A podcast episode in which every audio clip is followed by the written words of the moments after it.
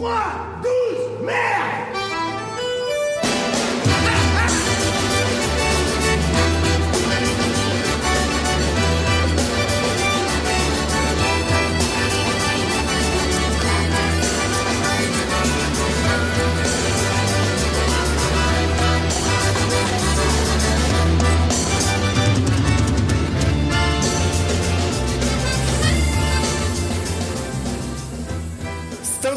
mais um podcast Catching Up.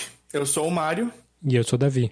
A quarentena tá fazendo a gente produzir um pouquinho mais lento, mas estamos de volta com o- os melhores dos anos 10. A gente vai falar dos melhores filmes da. Eu não posso falar década, né? Você pode, você acredita? você acredita que é isso? Tá tudo não, bem. não, eu prefiro, eu prefiro anos 10, inclusive. Então, os melhores filmes de 2010 a 2019, já que a gente já tinha feito um melhores filmes dos anos 2000 a 2009, a gente vai falar dos nossos preferidos aí, nossa listinha de 10 cada um, mais menções honrosas aí, já que a gente fechou o número redondo aí. Boa, então agora tá virando uma coisa fixa do, do podcast. Uma tradição, a gente vai fazer dos anos 20. Em 2030 a gente grava dos anos 20. Na, você fala brincando, mas na verdade dá pra gente fazer pra trás, né? Dá pra fazer dos anos, dos anos 90, 80 e assim por diante. Verdade.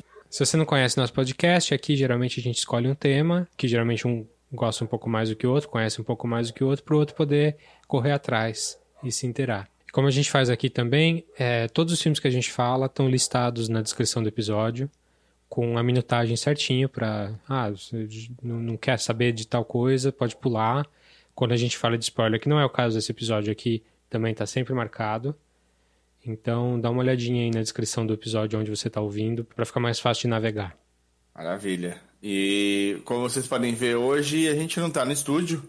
Tá cada um na sua casa. É uma época diferente, né? Que tá marcada na vida de todo mundo. Deve ser assim por mais um tempo. Vai durar mais um tempo, sem dúvida. A gente tá, vai ter aqui som de cachorro, som de caminhão, quem sabe uma criança gritando. É, vai acontecer, sinto muito. Mas é isso, vamos tentando nas melhores condições para manter a produção continuando sem parar. Isso aí. E aí, foi fácil montar sua lista? Foi porque, porque eu tô fazendo ela há uns, sei lá, oito anos já. o nome da minha lista é eh, Melhores de 2010 2019 até agora, porque tá, eu venho fazendo desde de que eu tenho o Letterboxd, que é aquele, aquele site de quem gosta de colecionar filmes, esse tipo de coisa. Inclusive a minha lista vai estar, vou colocar o link dela aí. E se eu conseguir convencer o Mario a fazer um Letterboxd, a gente coloca dele também. Eu, eu, eu até criei já, eu só não falei nada de filme nenhum. Eu vou tentar fazer. É, o Letterboxd é legal porque se você gosta de fazer resenha de filme é maravilhoso. Se você gosta só de marcar como um diário as coisas que você viu sem precisar falar ou dar nota, você pode também. Se você gosta só de fazer lista, pode também. Dá pra fazer como Só quiser. isso já me ajudaria muito, né? Porque Então. minha memória já foi melhor. É, então. Sempre você- quando a gente vai gravar alguma coisa, você tem que ficar correndo atrás de anotação aí. Sim. Eu só abro o Letterboxd que já anoto lá assim que eu assisto. Mas vamos lá? Bom, vamos lá. Então ficou aí a propaganda do Leatherbox, se vocês quiserem. É, o- pa- é um bom jeito de você manter é, é, um track do que você tem assistido, se você gostou, como é que isso funciona. Se você é obsessivo como eu, é uma maravilha.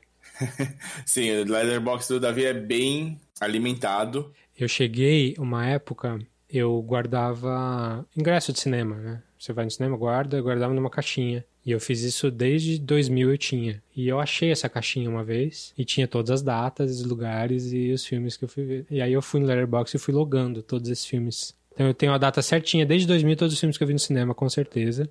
Nossa. certo. É, é um, é um hobby, é um hobby completamente inútil, mas eu gosto. Sim, você costuma fazer um- uma resenha de cada filme, né? Você tenta, Sim, eu tô super atrasado, é, mas sim. É, idealmente, todo filme que eu vejo, eu eu escrevo nem que seja um parágrafinho, assim, mínimo. Me ajuda pra fazer o podcast também.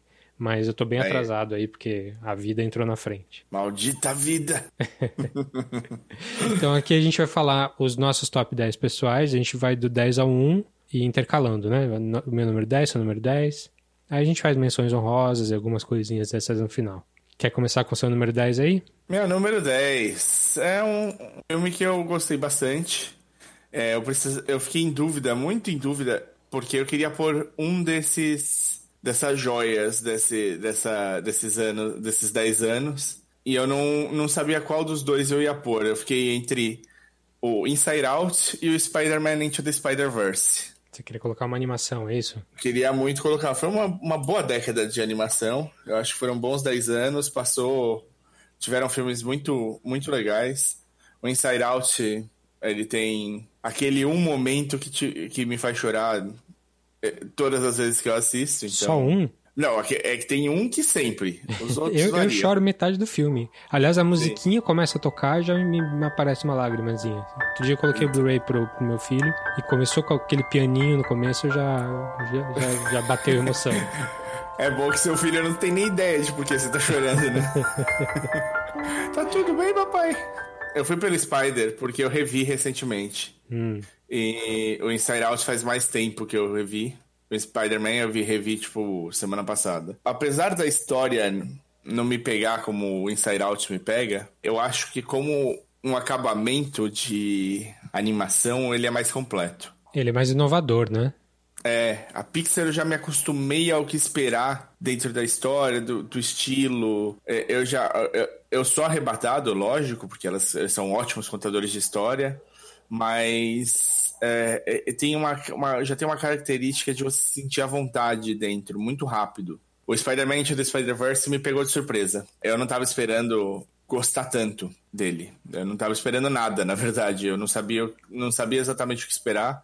A Sony não vinha fazendo um trabalho incrível com o Homem-Aranha, apesar de eu gostar bastante de todos os Homem-Aranhas, porque tem uma ligação afetiva, né? Mas esperar um cuidado e um trabalho como foi feito no Spider-Man do Spider-Verse eu não esperava. Eu achei. Ali tem um cuidado, um, um, um, pessoas que gostam muito do que elas estão fazendo, que fizeram com muito carinho e, e, que entendem muito de animação. Assim, a animação, só de você poder ver no mesmo quadro três ou quatro estilos de animação diferentes, de épocas diferentes, é muito legal. É tipo já, só isso já, já enche os olhos, assim. E é uma história legal. Eu acho Spider-Verse um milagre de filme, né? Visualmente, a gente fez um episódio inteiro só dele aqui, né? Quando, na época que saiu. Mas ele acabou não entrando no meu top 10, não. Nem o Inside Out.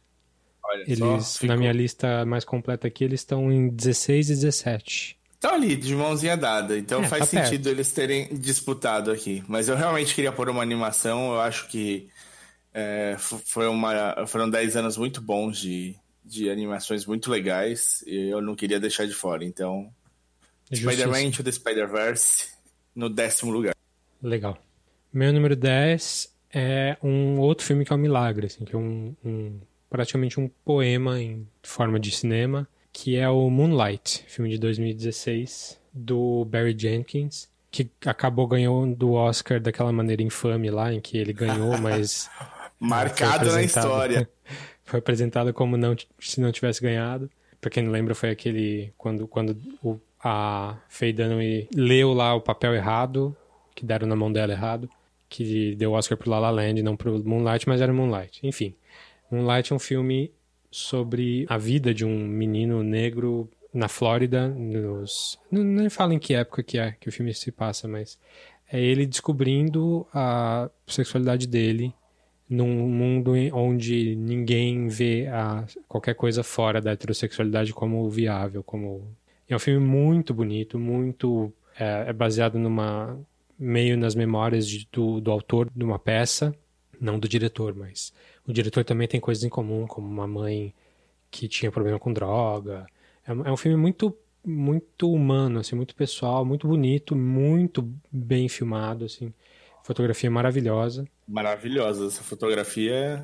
E é um filme assim dessa temática LGBT assim, é para mim é o que fala mais alto para mim. É muito, muito, muito forte mesmo. Ele não tem vilões assim, ele é, ele é um filme delicado.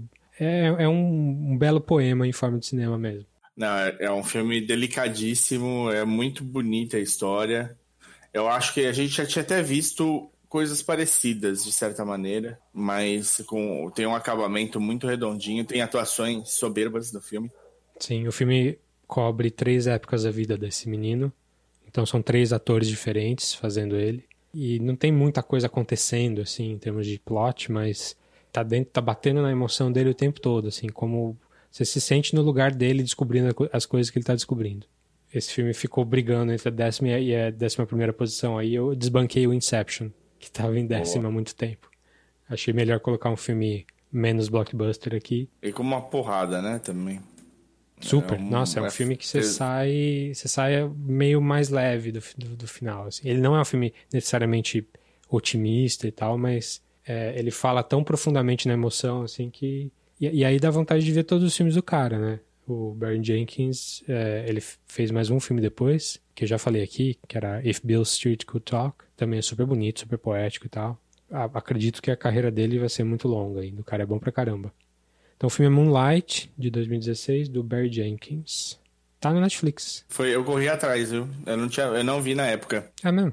É, eu, por acaso, pessoalmente, assim, eu gosto muito do Chazelle, o jeito de contar a história do Chazelle, e eu gostei do La La Land, eu gosto de música. Então eu fiquei, achei, inclusive achei passagens do La La Land especialmente bonitas, assim. E o Moonlight é um filme menor, né? De, de, de... O escopo é menor, de, é de alcance, né? Ele, ele chegou para menos gente. Então saiu e eu não. Hum. E aí eu fui ver esse ano só. Tá bem, tá bem fresquinho, é realmente bom o Moonlight. Entrou no seu top, não, né? Não, não. Falando do meu top, eu tentei não colocar filmes que eu sabia que você ia pôr. E o tá. Moonlight eu sei que você gosta bastante. Eu não sabia que ele tava disputando aí a décima. Pois Achei é. que estaria mais pra cima. É, é que teve muita coisa boa, né? Então. Teve, teve. E aí, qual que é o seu nono? O meu nono lugar foi por um carinho especial meu também. Eu coloquei o Black Swan, o Cisne Negro. Hum. Porque ele tá entre os melhores filmes da, do, de, de 2010 a 2019, com certeza. Tipo, se você fizer cinco, os 50 melhores filmes, duvido que vai ter uma lista sem o Cisne Negro. Não tá no meu. Ô, oh, louco! Eu acho que ele estaria. Eu, minha lista tem 51 filmes. Eu acho que ele entraria em 52. Muito bom. Ele tá perto, então.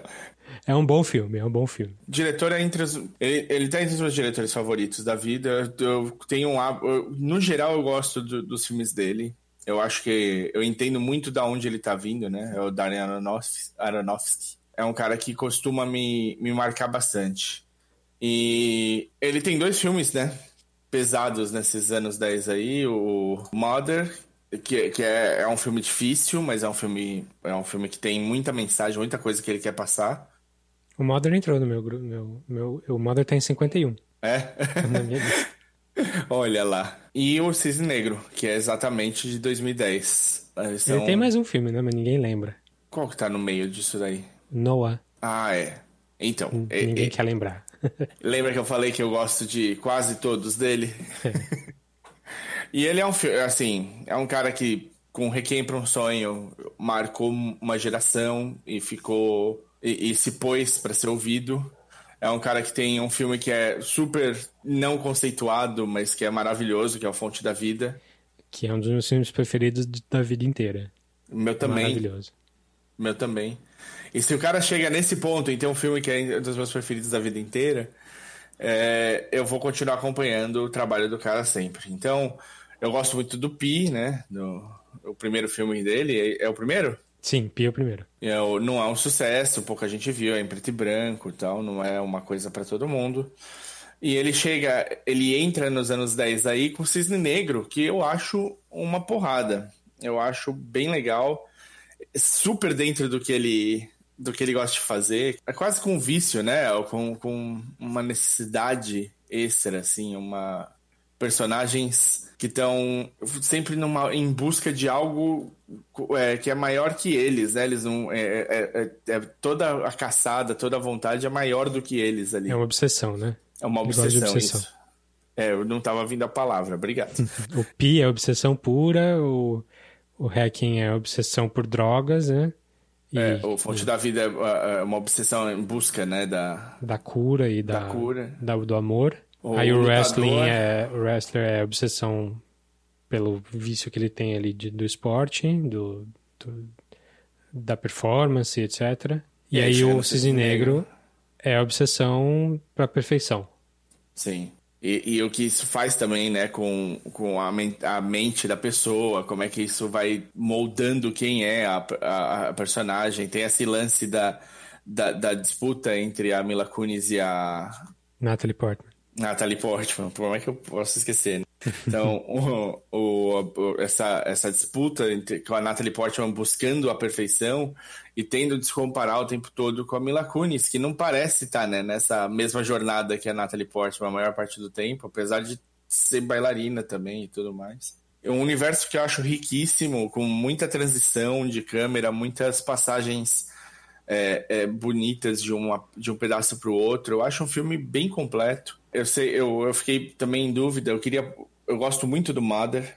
Gosto muito do Mother. Acho ele super pesado. É um filme que é, mexeu muito com a minha namorada, com a Marina. Quando a gente assistiu, ela ficou bastante. Tipo, foi um dia ali que ela passou processando o Mother. Eu fiquei muito dividido entre os dois. Eu acabei optando pelo Cisne Negro por como ele me impactou na época. Assim, ele me marcou muito. Eu revi nesse ano também e é um filme que eu, que eu ainda apoio bastante. Assim, é um filme bem bonito com muito subtexto com, e com muita, é, é, muita precisão. Ele, eu acho que é um auge entre o cinema experimental do Aronofsky com o cinema blockbuster que começaram a esperar dele depois de, do sucesso que ele fez. É, O Cisne Negro foi o maior sucesso dele, né? Sim. Tá, concorreu ao Oscar. Ou... Mas é um bom filme, eu gosto, gosto sim. Mas não é um filme que eu me lembro muito, assim. Que não é um filme que, que volta na minha memória muito. É, a Natalie Portman ganhou de melhor atriz. Ah, Ele é. concorreu como melhor filme, melhor diretor, melhor fotografia e melhor montagem. Quem ganhou o melhor filme nesse ano? The King's Speech. Ninguém lembra. Ô, oh, louco. O discurso não é um filme ruim. Ah, meh. Do diretor de Cats. Hum, é, a história conta, né? Mas assim, o, o discurso do rei não é ruim. Eu não acho um filme ruim. Ele é um filme gostosinho de assistir. É hum, super tranquilo, mas é. é isso. Ele é um filme gostosinho. Ele não é para ser o. O hype do Oscar estraga muito filme, né? Eu acho que aconteceu com King's Speech e aconteceu com La La Land também, pessoalmente. Não é um filme ruim, mas não é. Sim. Sim. Muito bem. Vamos pro meu 9? Vamos. Agora é um filme estranho. Ih, rapaz. É, um filme francês. É de um diretor francês que, cujo nome até hoje não sei pronunciar direito, que é o Léo Carrat, eu acho. É Carax, com X no final. Sei que estuda francês aí, que me diga. Pode ser.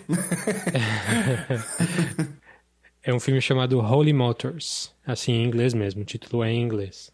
E o filme é uma loucura do começo ao fim. É quase um sonho. Você não sabe o que está acontecendo em 90% do tempo. É um filme que segue um personagem que faz uma espécie de ator, que quem faz é o Denis Lavan, uhum. e se você gosta de filmes dos anos 2000, assim, você deve reconhecer a cara dele, um, um francês com uma cara bem bem marcante. E é um filme em que ele, ele fica passando por papéis que ele é tipo contratado para fazer papéis completamente nonsense para ninguém. A profissão dele é andar numa limusine todos os dias e, e se fantasiando de papéis bizarros. Então, uma hora ele tem que fazer uma, um motion capture para um videogame. Então, ele coloca aquela roupa cheia de pontinhos e entra, já começa a gravar uma cena de luta de arte marcial bizarra. Aí ele sai e vai pro outro trabalho que é se vestir tipo um. um como é que é? Um gnome irlandês? Como é que chama? Um lepre, leprechaun? Leprechaun. É, é. leprechaun. Tá no trailer, inclusive, é o thumb do trailer. É. Pois é. E que ele tem que ir no cemitério atrapalhar um velório. Não. Atrapalhar um, uma sessão de. um photoshoot de uma modelo famosa para uma revista famosa. E por aí vai, assim, o filme vai, é, é, até chato falar muito, porque é legal vocês descobrindo qual é que é. Você nunca sabe muito bem o que está acontecendo no filme, para falar a verdade, mas... O Lavan, ele é um, um querido do, do Carré. Carré. Eu acho que é. Talvez eles falem o X. Depois eu vou. Mas do, do Carrá, vai, vamos usar assim por enquanto. Eu não sei, é... sinceramente. Ele fez o Amante da Ponte Nova antes com ele. Sim, sim. Que eu ainda não ele... vi, mas ouço falar muito bem. Mas eles já trabalham juntos, já trabalharam juntos antes. Sim. E Sangue Ruim também, acho que eles fizeram. Sim. Tem, mas tem, mas além do, do, do Lavan, tem outras pessoas famosas, né? Tem, tem, gente... tem, tem a Eva Mendes fazendo essa modelo que eu falei agora. Tem a Kylie Minogue fazendo um papel muito louco. É, é tem, uhum. tem musical no filme. Inclusive, o ponto alto do filme é um musical, assim, que aparece de lugar nenhum. E a, a música é gostosa de ouvir, é divertido. É um filme que você vai dar muita risada, mas a maior parte do tempo você vai ficar falando que porra é essa. Eu revi agora, faz alguns meses, quando eu tava pensando em, em remontar essa lista aí para falar aqui. E o filme é tudo que eu lembrava, assim, é maravilhoso, é confuso, é, vai te mexer a criatividade em alguns momentos. Você chegou a assistir, não? Sim, esse é um dos filmes que eu fiz um catch-up aí pra, fazer esse, esse episódio. Eu não tinha assistido, você já tinha comentado. O Tiagão comentou quando um amigo nosso que já participou aqui do podcast também comentou, falou que, ele é, que o filme era maravilhoso. Ele já estava aqui, eu já tinha baixado, estava tudo pronto para assistir e não tinha visto. Aí eu falei, não, deixa eu criar vergonha na cara. Mas, mais uma vez, como você me indicou com pompas o filme. Você não colocou nessa prefiro... lista? Não, coloquei, não. Mas você gostou? Gostei muito, gostei muito. Achei. É um filme bem diferente. Muito bem. Número 8? O meu número 8 é um filme que eu preciso perguntar se você já viu. Hum. Você já viu Bacurau? eu vi 11 vezes. é, eu, o Bacurau eu revi semana passada, Aham. peguei passando na TV, foi tipo, não foi nem assim, nossa, vou reassistir. Mas, né, a gente tá em quarentena e a gente é bombardeado por todo tipo de notícia sobre o vírus, economia, números, é, tudo voltado para isso, né? É o único assunto que existe. Então, tenho tentado passar pelos canais que não são disso a maior parte do tempo. Eu tô deixando só um pedacinho do dia para me pôr a par de tudo que tá acontecendo, porque eu fiz bastante isso no começo, então é melhor agora dar um tempinho da quantidade de notícias, assim, pra cabeça não, não fritar. E passando de canal, tava passando no Telecine, eu acho, o prêmio. Falei, ah, deixa eu ver um pouquinho, e acabei vendo inteiro. Não consegui uhum. trocar de canal. É desse tipo de filme. É desse tipo, é. Eu. E é bom, porque eu tinha visto só no cinema, então. Você chegou a reassistir depois? Não, Você não. Mas é um filme que tá muito. É, é tá um filme muito falado até hoje, né? Então, e tá fresco na memória também. Mas eu gostaria de rever, sim, logo. A gente falou tão bem. Falar a verdade, eu achei que eu tivesse gostado mais do que você. Não tá na minha lista. Não tá? Ele eu, tá em número 28 na minha lista. É, então, a sua lista, a gente faz lista, a gente fez a lista de, uma, de um jeito diferente. Você montou uma. A sua lista vem do, das suas anotações durante o tempo. Sim. Né? E eu montei uma lista pro episódio. Sim. A sua tá mais então, recente. Não. As posições, elas têm importância. E a sua não. A sua é tipo, é isso. Esses são os filmes. Eu queria é. um filme mais. Eu queria um filme recente. Eu queria um filme do ano passado, por exemplo. E a, lista do ano passado tá muito legal, tem muito filme bom. O, o, eu gostei, eu, diferente de você, por exemplo, gostei mais de Parasita do que você, eu acho. Sim, Parasita tá lá atrás da minha lista, tá em 35. Eu queria pôr um desses filmes na lista de, do top 10, porque eu acho que ano passado foi um ano de obras menores, né? A gente chegou à conclusão que não era um, um ano, tipo, maravilhoso do cinema, né? Mas eu não queria que ele passasse sem. E eu acho que o Bacurau, eu também assisti muito filme nacional legal no, nessa, nesses anos 10 aí. Esse é o seu representante nacional. Eu acho que ia ser errado se não tivesse um, entendeu? Então eu acho que ele entra bem como um, ele é um filme bom, ele talvez um, num top 10 do, dos anos 10, ele não fosse ele fosse ficar, por exemplo, na posição que você colocou, o que, que você pôs, 28 por aí? 28. É o, mais, é o brasileiro mais alto da lista. Mas para compensar, o ano passado, a, a, década anterior, os anos 00, o meu preferido de todos é a Cidade de Deus. Sim. Bom, é uma história legal, não é uma história super nova, né? Como a gente pode até ver, tipo, no este ano saiu ou vai sair um filme com uma temática parecida, né? Qual? O The Hunt. É um filme que saiu agora, dia 3 de março, nos Estados Unidos. Isso é, teve pouquíssimo tempo de exibição, porque fe... o Corona fechou tudo.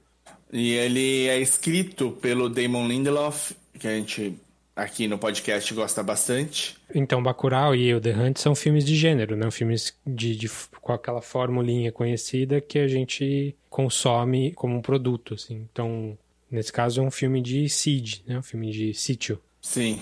E, e aí quando um filme se destaca dentro de uma, dentro de uma formulinha, ele, ele marca. Então, eu, eu sinto que o Bacurau vai, me marcou um pouco porque ele tem esse destaque. Ele surpreende em alguns momentos. Ele tem personagens que são muito caros ao Brasil, assim, ao que nós ao que nós temos e que eu acho que isso é um, uma coisa interessante de exportar. Você conhece muito de uma população e tudo mais pelo que ela consegue exportar para fora, né? Talvez então, se você chegar nos Estados Unidos, por exemplo, a maioria das pessoas não vai ser como nos filmes, mas você vai conseguir ver alguns traços de por que esses personagens existem dentro daquela população. Então, eu gosto muito dos personagens do Bacurau, eu gosto muito da história.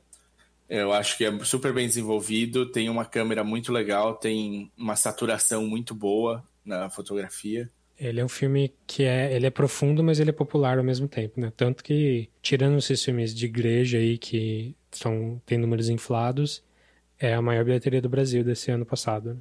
Olha só.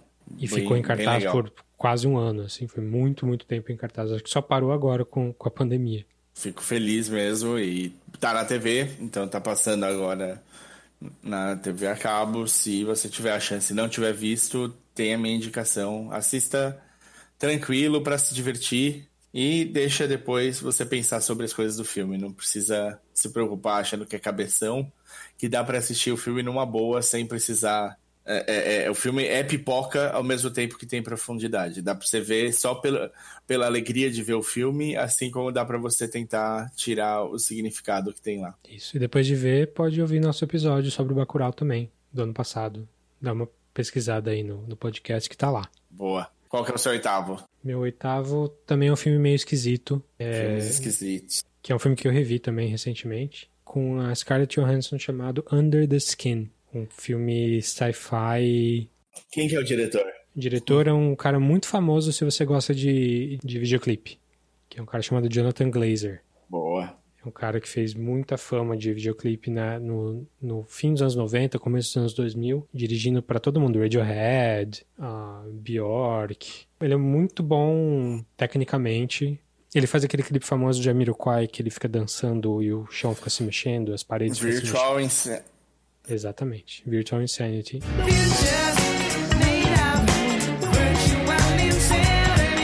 E ele tem, junto, eh, no começo dos anos 2000, ele embarcou na carreira de cinema igual outras pessoas do, do da turminha dele ali, o Michel Gondry, o Mark Romanek.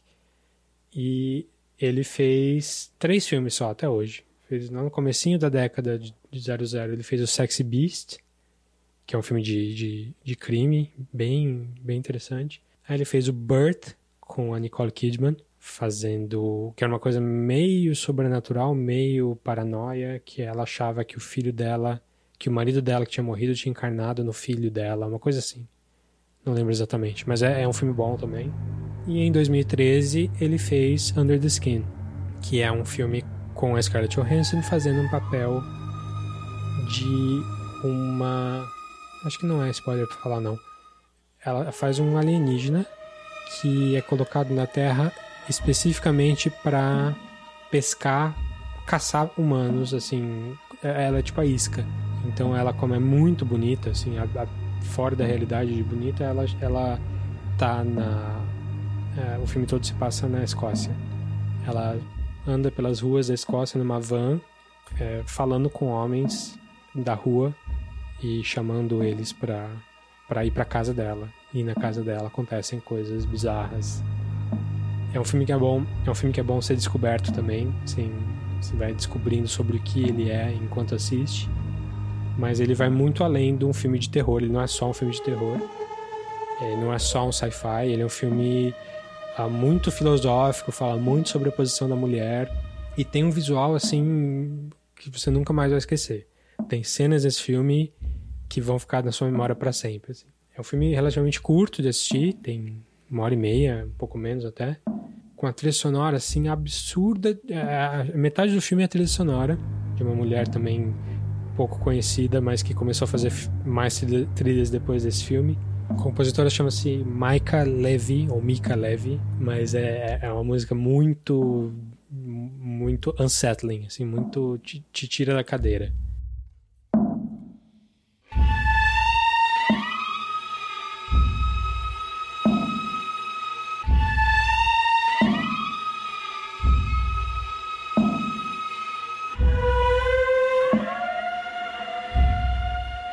Você viu o filme?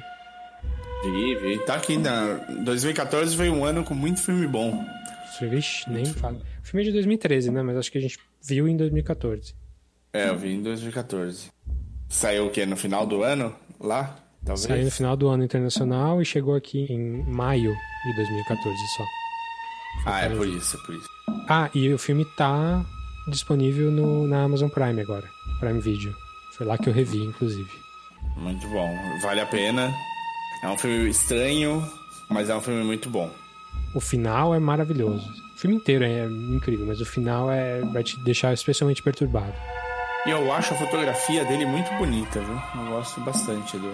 É, tem uma cena específica no, do meio pro começo do filme, começo pro meio, que envolve uma praia que também vai ficar com você pro resto da vida.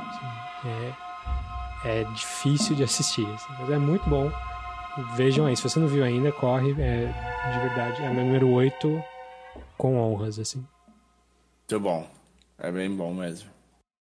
Meu número 7 é um filme que me marcou muito, não sei, deve estar, sei lá, no 30 do seu, do seu top, mas é um filme que me marcou muito, eu gosto muito, acho interpretações inesperadamente, até porque eu tinha acabado de ver outro filme, é o Whiplash, do Chazelle. Damien Chazelle. É o melhor filme de... Não, não sei se é o melhor filme do Damien Chazelle, mas... é... é o... não, tá, não tá na minha lista. Nenhum, não, em nenhum lugar? Ele, ele estaria pela parte técnica, mas eu não gosto muito da parte de significado do filme. Entendi. Mas fala, fala aí que eu, eu rebato. Eu rebato Justo. a gente conversa.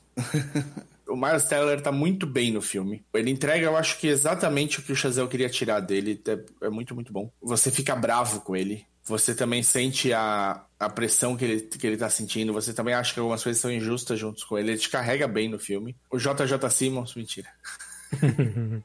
J.K. Simmons. O J.K. Simmons, eu acho que talvez tenha sido um dos melhores papéis da vida dele, né? Tipo, ele eu cresce. Acho, acho que, acho que é o papel ele, da vida dele. Ele, ele tem muito papel patamar. bom, mas. É.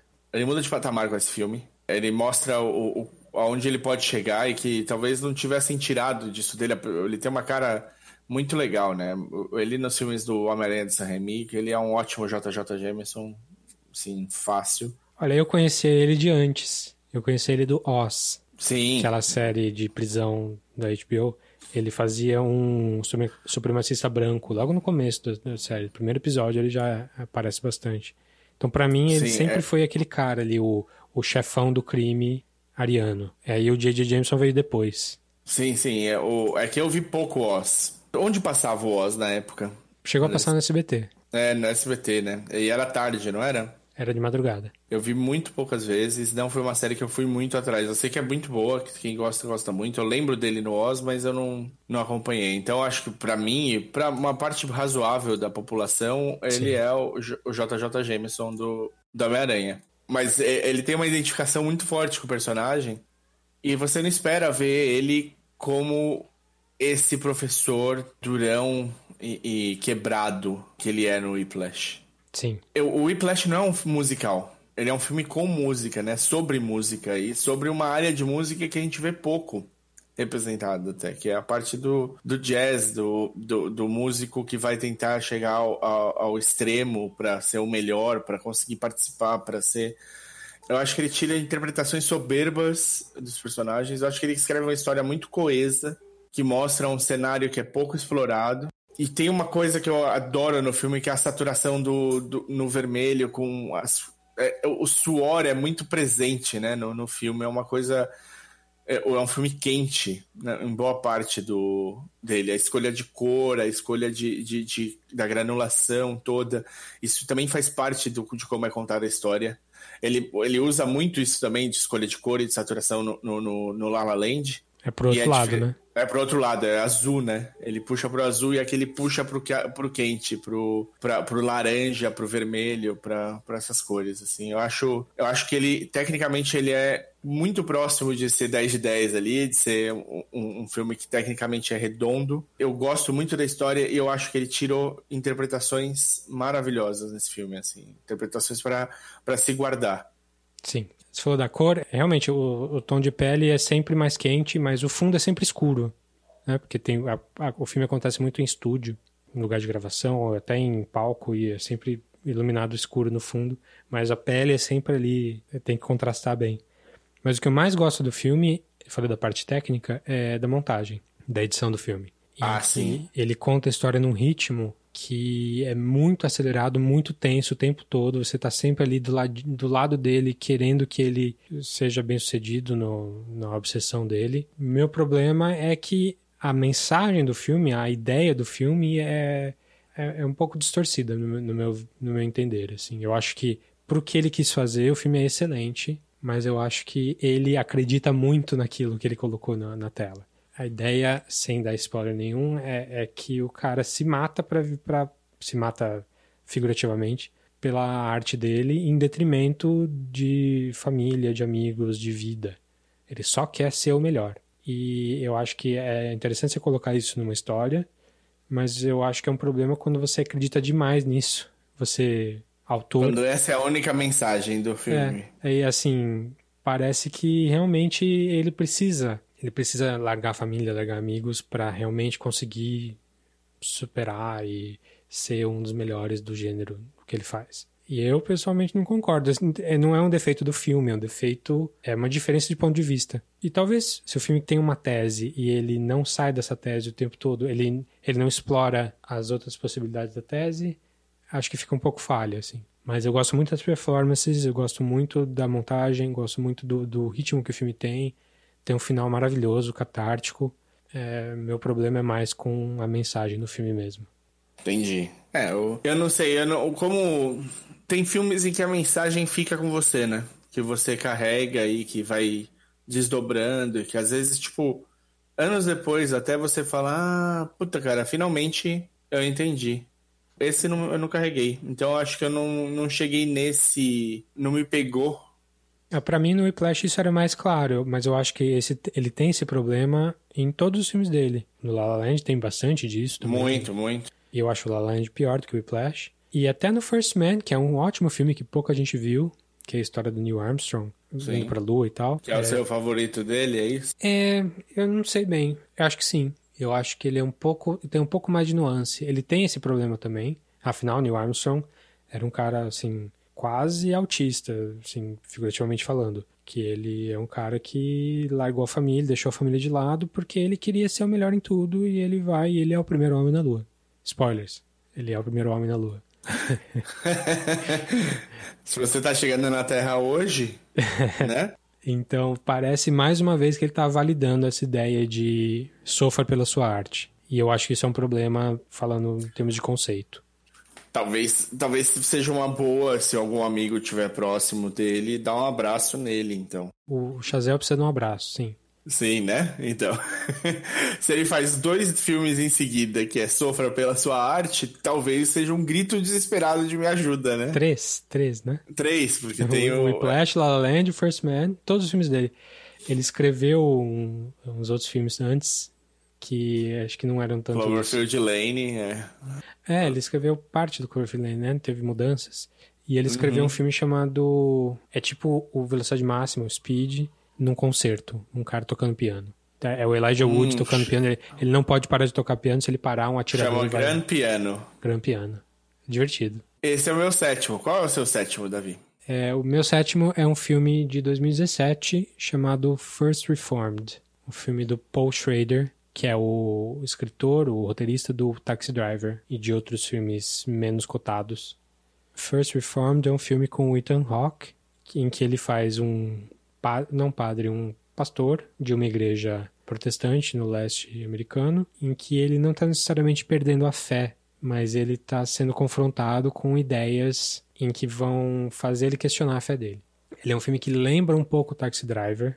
Eu acho que em alguns pontos ele é melhor que o Taxi Driver, por incrível que pareça. Ele é, não é tão bem dirigido, não é tão marcante, não é tão importante, mas ele toca em temas muito profundos, na questão da, da fé, na questão do, do desespero, um filme sobre desespero, porque ele é confrontado com ideias é, tipo de ambientalismo, né? tipo, o mundo, nós estamos matando o mundo e o que, que nós vamos fazer com isso? Deus vai perdoar a gente por tudo que a gente tem feito? É, é um filme muito marcante em alguns pontos. Assim, ele tem um final bem chocante, bem diferente.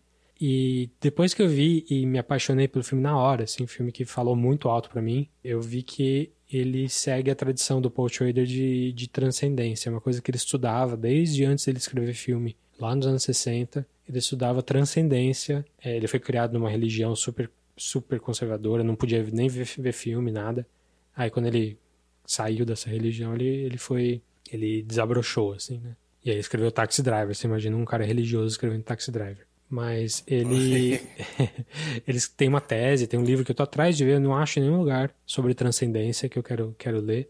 E ele, eu vi que ele calcou esse First Reformed muito em dois filmes. Um filme do Bergman, que é o Winter Light, que também é sobre um padre que. um pastor que perde um pouco. que questiona a fé dele. E também num filme um filme do Robert Bresson chamado Diário de um Padre de Campanha. Não lembro se é essa tradução. Em inglês é Diary of a Country Priest. Também não sei. É, é Journal d'un Courrier de Campagne. Gostou do sotaque? Gostei, ficou bonito. e esses dois filmes têm, assim, 85% do First Reformed. Assim, parece que ele, ele calcou mesmo, inclusive, plot points nesses dois filmes. Então, depois que eu vi esse, esses, esses, dois filmes que são abertamente a inspiração, a origem do, do First Reformed, é, não sei se o First Reformed diminui um pouquinho de, no meu conceito, mas ainda assim é, é um filme maravilhoso, assim, um filme que marcou demais. É, é, diferente, é estranho, vai deixar a gente brava pelo final, principalmente, mas ele é importante. Para mim, pessoalmente, ele foi um filme bem importante. São questões que, você tem, que tinham de ser que têm de ser perguntadas. Eu acho que é muito bom você bater de frente com, com essas expectativas e, e, e saber dialogar. É um filme que eu corri atrás não para gravar aqui. Hum, mas eu tinha falado para você antes, né? Ah, não, eu, eu vi o trailer, né? Eu vi o trailer e, e já fiquei interessado. Você não vê muito trailer? Sim. Mas eu. É um filme que já tava na minha. No, no meu radar, que eu queria bastante ver. Só que quando ele passou, ele passou muito rápido na, no, no, no, cinema aqui no Brasil, não passou? Ele entrou tarde no cinema. Ele já tinha saído em digital há um, há um bom tempo. E ah. ele saiu, entrou no, no, cinema no Brasil em, sei lá, tipo, junho, julho. O filme tinha saído no começo do ano. É, então é isso. É um. Eu, eu tinha. Eu perdi, o, eu perdi a levada para ir no cinema. Eu queria bastante. Sabia que era. Como é um filme. Não é um filme fácil não é um filme fácil de ver. Era um filme super fácil para estar no top 10 mesmo. Quando você assistiu, te impactou de certa maneira. Eu imaginava que talvez ele pudesse estar. Eu não fui olhar a sua lista antes, porque eu acho que spoiler do episódio não é bom. É bom eu estar aqui. É, quando a gente é. falou dos melhores filmes de 2017, aqui no podcast, esse foi meu primeiro filme. Eu já falei dele aqui Sim. no podcast já. É, é, é, era, era facilmente um, um, filme que estaria, e eu acho justíssimo ele estar em, na sua lista. Estaria é, na minha também, é só não estar por causa do, do saber que você ia colocar. Eu quero dar mais filmes. 20 filmes é bom. Sim. Mas você foi pró-final ou contra-final? Como? Eu, se eu fui a favor do final ou contra é. o final? Que o final é meio, é meio polêmico. Gostei. Legal, gostei. também gostei. Final é meio polêmico é, é pouco. Mas é, eu, eu acho. E como é um filme que passou por pouco tempo, não teve toda essa visibilidade. O Ethan Hawke não é o, o Arrasa Quarteirão, né? Que chama todo mundo pro cinema e tal. Não é um Tom Cruise que vai carregar as pessoas pro filme só por ser ele. Então, eu acho que a indicação é muito, muito boa para quem não teve a oportunidade de ver, assistir. Quiser dormir pensando um pouco, pode ser um bom filme pro finalzinho de noite aí. É, é um pouco desesperador. Nessa época de pandemia, acho que esse filme fica um pouco pior, eu acho. Sim. Tem coisas mais difíceis de assistir nessa época de pandemia. Filmes que mexem tanto com a sua, com a sua crença, quanto quando você tá fechado, você tá sitiado de certa maneira, não são as melhores coisas para pandemia. Mas, então, First Reform é de seu sétimo colocado. Isso. Esse é o número 6. Meu número 6 é Gravity. Hum. Eu sei que você também tem um, um, gosto grande pelo filme. Não sei se ele chegou perto do seu top 10, não tem a menor ideia. Ele tá no meu top 10 e eu não vou falar em que posição ainda. Boa. Eu acho um filme, assim, falando na parte técnica, né, que a gente já falou em outros momentos, é, eu, com o meu filme anterior, especialmente com o Whiplash, ele tecnicamente também é um é maravilhoso, assim, ele tem a Sandra Bullock, ela teve uma sequência muito boa de papéis que deram espaço para você entender que ela é sim uma boa atriz, que utilizaram ela para comédia romântica, para um monte de coisa, tal, e ela vende super bem essas coisas. Mas essa esses anos 10 aí tiveram deram espaço para ela fazer mostrar o potencial dela todo, né, como atriz dramática, especialmente. O, Gravity, ele é um filme muito, muito redondinho, num, numa época muito legal, né, que a gente teve uma sequência aí de ganhadores mexicanos. Sim. Apesar do, de eu saber que você não, não vai nada com a cara do Inharito, eu não sei vou. que com o Quaron você, você gosta bastante do Quaron. Sim. Eu adoro Gravity, adoro mesmo. Acho uma montanha russa. E é uma montanha russa. Uma das melhores montanhas russas possíveis. Assim. Eu, me, eu me senti. Eu literalmente me peguei na ponta da cadeira hein, em alguns momentos do filme. É engraçado, né? Porque tanto o, o, o Whiplash quanto o Gravity. O Gravity, obviamente, né? Quando tem o acidente e tudo mais, é para você ficar na ponta da cadeira. O acidente te põe na ponta da cadeira. Mas eles não são filmes de ação, mas eles te deixam na ponta da cadeira. Eles te deixam tenso. Você falou do, do andamento, da edição do Whiplash te faz ficar tenso, né? O, o, a edição te, te põe na ponta da cadeira e o Gravity tem isso também, né? Ele te põe o tempo todo, você parece que precisa respirar, né? Parece que você tá com a Sandra Bullock que você não consegue encontrar o ar às vezes para dentro daquilo ali. É, é, é, muito. É um filme muito, muito bom. É... Isso aconteceu literalmente comigo no cinema. Eu Você uma hora ali que eu tive. Exatamente, tive que lembrar de respirar. Eu vou falar mais dele depois. Tá legal. Eu acho que então fica, fica aqui, é o meu sexto lugar, é um filmaço. Assista sempre que estiver passando. Ah, já Sim. vi. Não, mas tá passando de novo, assiste, meu. Não...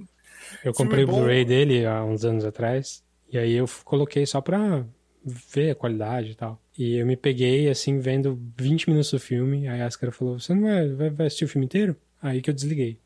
Mas eu, realmente me pegou, assim. É sempre bom ter alguém que te puxa, né? Pra de volta, né? Senão você tá. Você vira a Sandra Bullock no espaço sem o cordão ligando a nada.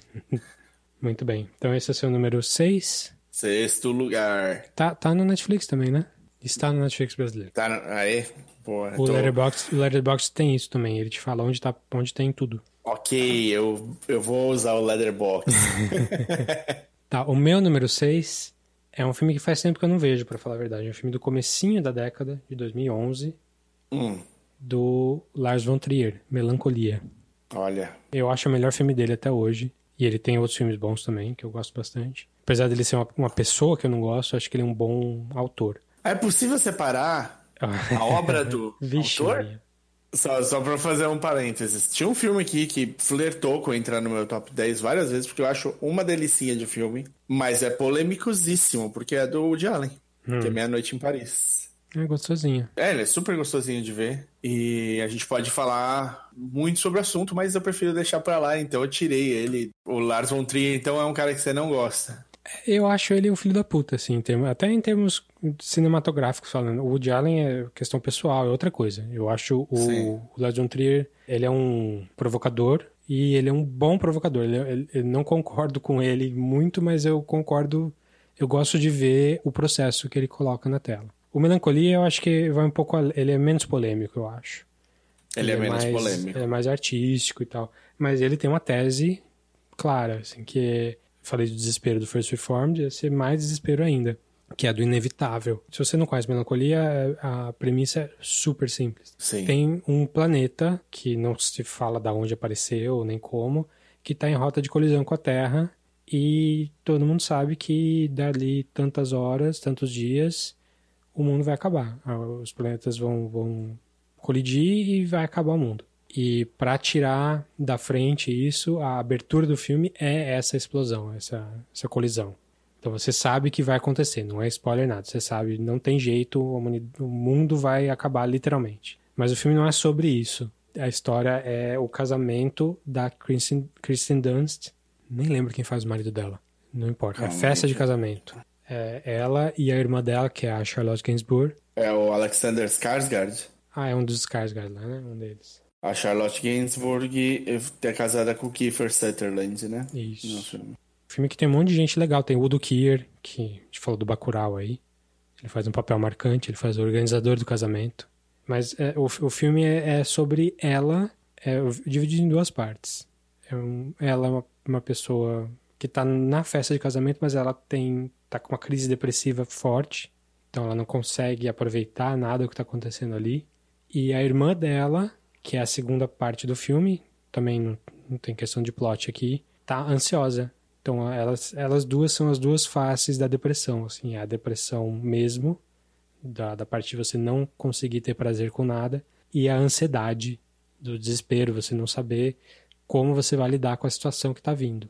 E é um filme do Von Trier, assim, é, é tipo Dogma 95 mesmo. Então é um filme que dá porrada o tempo todo, você não tem nada uh, levinho no filme, inteirinho você, você tá se, se sentindo atacado pelo filme. Os personagens todos sofrem o tempo todo. Tem comédia, tem momentos engraçados no filme, mas o filme não é sobre isso. E diferente da maioria dos filmes do Von Trier, eu acho um filme muito bonito esteticamente falando. A abertura Difícil, do filme. Né? É, pois é. A abertura do filme onde tem aquela. onde tem a, a colisão em si. Um pouquinho antes dessa colisão tem cenas em câmera super lenta, muito bonitas, todas elas ah, imitando quadros famosos dos 1700, 1600 da Europa. O pôster do filme é ela num fundo verde, assim, num fundo de ar. Ela tá deitada num rio com um buquê de flores vestida de noiva tem um outro ângulo dessa cena no filme que é uma pintura famosa que eu, minha ignorância não permite dizer o nome agora, mas super famosa. Então, a parte estética do filme eu acho maravilhosa. É um filme que abrange todos os aspectos aí do que o Von Trier gosta, mais a parte estética, que geralmente não tem muito nos filmes dele. Então, é um filme que fica na cabeça para sempre. Faz muito tempo que eu não vejo, já vi umas duas vezes, mas a última vez deve fazer uns 6, 7 anos pelo menos. E ainda assim eu lembro muito bem de várias partes dele. Você, bom, você deve ter visto, mas você gostou? É um filme que entraria para você aí? Não, ele tá super baixo para mim no, nos anos 10. Eu tenho, eu tenho uma dificuldade muito grande em gostar do Lars von Trier. Eu acho assim, é, é, é um cara bosta. Eu odeio chocar por chocar. Odeio. Ele ama chocar por chocar. Pra mim, tipo, ele perde metade de tudo. É o pior Dogma 95, os idiotas. Eu odeio os idiotas. e ainda assim, ele tem três filmes que eu gosto. Breaking the Waves? Não, eu não, eu não assisti Breaking the Waves. Pode ser ah, que seja. Você vai gostar. É, Porque é melodrama. Talvez... Você gosta de melodrama, você vai gostar. Pode ser que eu goste. Sem julgamentos. Eu, eu, gosto muito de Dançando no Escuro, eu gosto muito de Dogville e eu gosto muito de Melancolia. São os três que passam para mim. O Melancolia não, não chegou perto, eu não. Assim, apesar de eu gostar muito, eu não, eu não sei, eles não sobem tanto no, no nos meus top 10 e afins da, nos meus tops. Eu tenho alguma restrição com o jeito que ele conta história. Eu sei que o Melancolia é, é diferente, por isso que eu gostei é, mesmo assim tem traços do Von Trier ali que eu não, não, não funcionam comigo. Sim, é um filme lá. do Von Trier, sim. É um filme um pouquinho mais palatável dele, mas é um filme dele, claramente. Sim, sim. Eu adoro a ideia, eu adoro, eu acho, putão, são, eu gosto de trabalhos, né? Tipo, é, eu, você faz uma questão, você levanta uma questão e, e, e, faz um trabalho sobre aquilo, e é meio que isso, assim. Então eu gosto é uma tese, muito. Sim. Filme tese. É, é um filme tese. Então, esse me, me interessou, claro, mas não. Top 10, nem, nem sonho. Beleza. Meu quinto. Meu quinto, ele não tem a menor chance de estar no top 50, seu. Eita. Nem a menor chance. Porque eu sei que é um filme que eu gostei demais, mas você eh, não, não falou com você. É tipo o, o Melancolia. Hum. É, você gostou demais, ele não falou tanto comigo. Esse eu sei que você sabe que é um bom filme, mas que ele não falou com você, que é o Spotlight. Como não? Eu adoro Spotlight. Você gosta adoro, de Spotlight? Adoro, adoro. Não é tá mesmo? Ele entra? Não tá no top 10, mas. Mas ele entra no top 50? Uh, deveria. Não tá aqui, mas deveria. Eu gosto muito do Spotlight. Esse que você falou, essa descrição que você fez, é o The Post pra mim. Ah, que é um o filme The que tem uma Post. temática parecida. Sim. Sim, sim, mas o The Post também não entraria pra mim. Spotlight eu acho maravilhoso. Eu acho um trabalho. É uma história que eu sabia muito pouco. Tinha, É, tipo, ninguém ninguém sabia muito, né? É recente, mas não, não falou muito pra gente, né? É. Primeiro, a primeira coisa que me pega, ou a ideia de um jornal ser capaz de ter o spotlight, assim, acho que é a primeira coisa que me, me pegou no filme, assim, tipo, é uma coisa que eu fico, eu me pego pensando em como a gente precisaria ter isso aqui, por exemplo. Sim. É, é um dos grandes filmes de jornalismo, assim, de verdade. Tá, tá junto ali com Todos os Homens do Presidente, com... Sim. É melhor que o Shattered Glass também, que é, que é outro filme de jornalismo legal. Eu adoro jornalismo, é, um- é uma das carreiras que eu queria ter seguido, que eu quase segui. Sim. Acabei passando em publicidade. Então, isso sempre falou muito alto pra mim. Então, eu, adorei Spotlight. Acho que foi um Oscar merecido, inclusive. É um filmaço, eu gosto muito. Ele é. o- a história, assim, pra mim, vou quebrar em três aqui. A história é muito boa. Se fosse uma ficção, já seria uma ficção muito boa. De você Sim. mexer nesse vespeiro. Ele é uma história real. É, Dá a sinopse aí pra galera que não conhece, rapidinho. O Spotlight era um, um caderno de um- do Boston. Boston Globe, de- né? Boston Globe, eu acho que é. É um, um dos jornais de Boston, ele era um caderno que não tinha periodicidade, pelo que eu entendi. É, ele saía quando ele tinha algo para dizer. Então ele tinha um número re- reduzido de re- jornalistas, né, dentro do- da equipe do Spotlight, mas eles tinham liberdade para trabalhar os temas. E esse é um momento em que o jornal não vinha tão bem, tinha uma certa pressão, especialmente em cima do pessoal do Spotlight, e eles, e eles encontraram uma história que eles precisavam contar. Boston é uma cidade carregada de irlandeses e cristãos. Irlandeses católicos, especificamente. Católicos, exatamente. é, Irlandeses católicos. A igreja tem uma participação muito grande no que é Boston. Eles batem sem, meio que sem querer, né? Numa história muito maior sobre mudanças de paróquia por padres e abusos de menores. É isso, é, é isso. É o filme sobre a investigação dessa equipe do Boston Globe para tentar desmascarar o que estava acontecendo com a Igreja Católica ali no começo dos anos 2000, foi isso, né? É, É bem que recente, é uma coisa bem É, é recente. recente. É uma história eh, gigantesca. E isso ah, se desdobrou num- numa crise enorme para a Igreja Católica no mundo inteiro, mas especificamente nos Estados Unidos. E é um filme, Sim, eh, como eu falei, no nível de Todos os Homens do Presidente em termos de, de qualidade, de, de você ficar apreensivo, de, de você estar do lado dos personagens, de todo mundo ser humano ali, até porque é história real. É um ótimo, ótimo filme mesmo. Vou até corrigir, vou botar no meu top aqui, não sei aonde, mas, mas ele vai entrar ali depois do 10 com certeza. Maravilha. E, Então, esse é o meu quinto colocado. Muito bem. O meu top 5 aqui, eu tô, tô vendo, do 6 ao 10 aqui foi uma coisa mais. Ah, filmes diferentes e, e que deveriam ser mais falados. Todos eles. Então, Melancolia, First Reformed, Under the Skin, Holy Motors e Moonlight. O meu top Boa. 5 são os filmes preferidos, assim, preferidos mesmo, de questão de gosto do coração. É, não, o Spotlight entra muito nisso daí, assim. Eu ia falar, eu falei que eu ia des- desmembrar, né? É porque eu acho que eu, eu fiquei devendo só isso daí, só pra não. Você, antes de você falar seu quinto. Tá. O, ele tem a, a situação do jornal acontecendo, ele tem a situação da investigação, ele tem o impacto da, da investigação na vida de cada uma dessas pessoas que cresceram nessa comunidade católica é, e como isso mexe com a fé e com a crença de cada um deles. E você, e, você tem o, a mudança para a igreja que isso tem de trazer também. É um- são várias camadas, é um filme bem bem interessante, com interpretações maravilhosas, gente muito, muito boa, né? Você tem Mark Ruffalo, Sim. você... Ele tá sempre nas coisas boas, né? Impressionante. A Rachel McAdams também tá excelente. é excelente, excelente. Tem o, o, o Michael Keaton também Sim. segurando uma bronca, o Stanley Tucci, tem muita gente legal. Bom, Seu quinto Então, lugar. meu no quinto. coração. Que é um filme do coração. No que coração. é, é um filme que eu tenho certeza que tá em zero top 50 das pessoas. Mas que eu amo de coração. Que é um filme do Ryan Johnson chamado Looper. Ryan Johnson que fez fama fazendo Star Wars 8. Fama ou infâmia, né? Não sei. É, pra, pra Varia- infame. É. Filma, filme bom esse Looper aí, eu ouvi Não, dizer. eu, sei que muita gente gosta, mas de colocar em top 5 assim, acho que só eu. Acho que só você. Eu, gosto, eu gosto bastante, mas acho que só você. É, Looper é um filme, é um sci-fi, sci-fi mesmo, que mistura um monte de, coi de, de ideias de sci-fi de outras coisas, de mangá, ah, de, de viagem no tempo, enfim, é, são várias ideias de, de sci-fi colocadas de uma maneira assim muito redondinha, é um filme muito fechadinho. É um filme de viagem no tempo em que o Bruce Willis e o Joseph Gordon-Levitt fazem a mesma pessoa, um mais jovem que o outro. Então o Joseph Gordon-Levitt faz o Bruce Willis jovem. O, o Looper é tipo um assassino de aluguel, só que viajando no tempo. É, Então você é contratado para matar alguém no passado ou no futuro. E aqui o Bruce Willis fazendo o mesmo, é, dividindo o papel com o Joseph Gordon-Levitt, ele, ele precisa matar ele jovem em algum momento.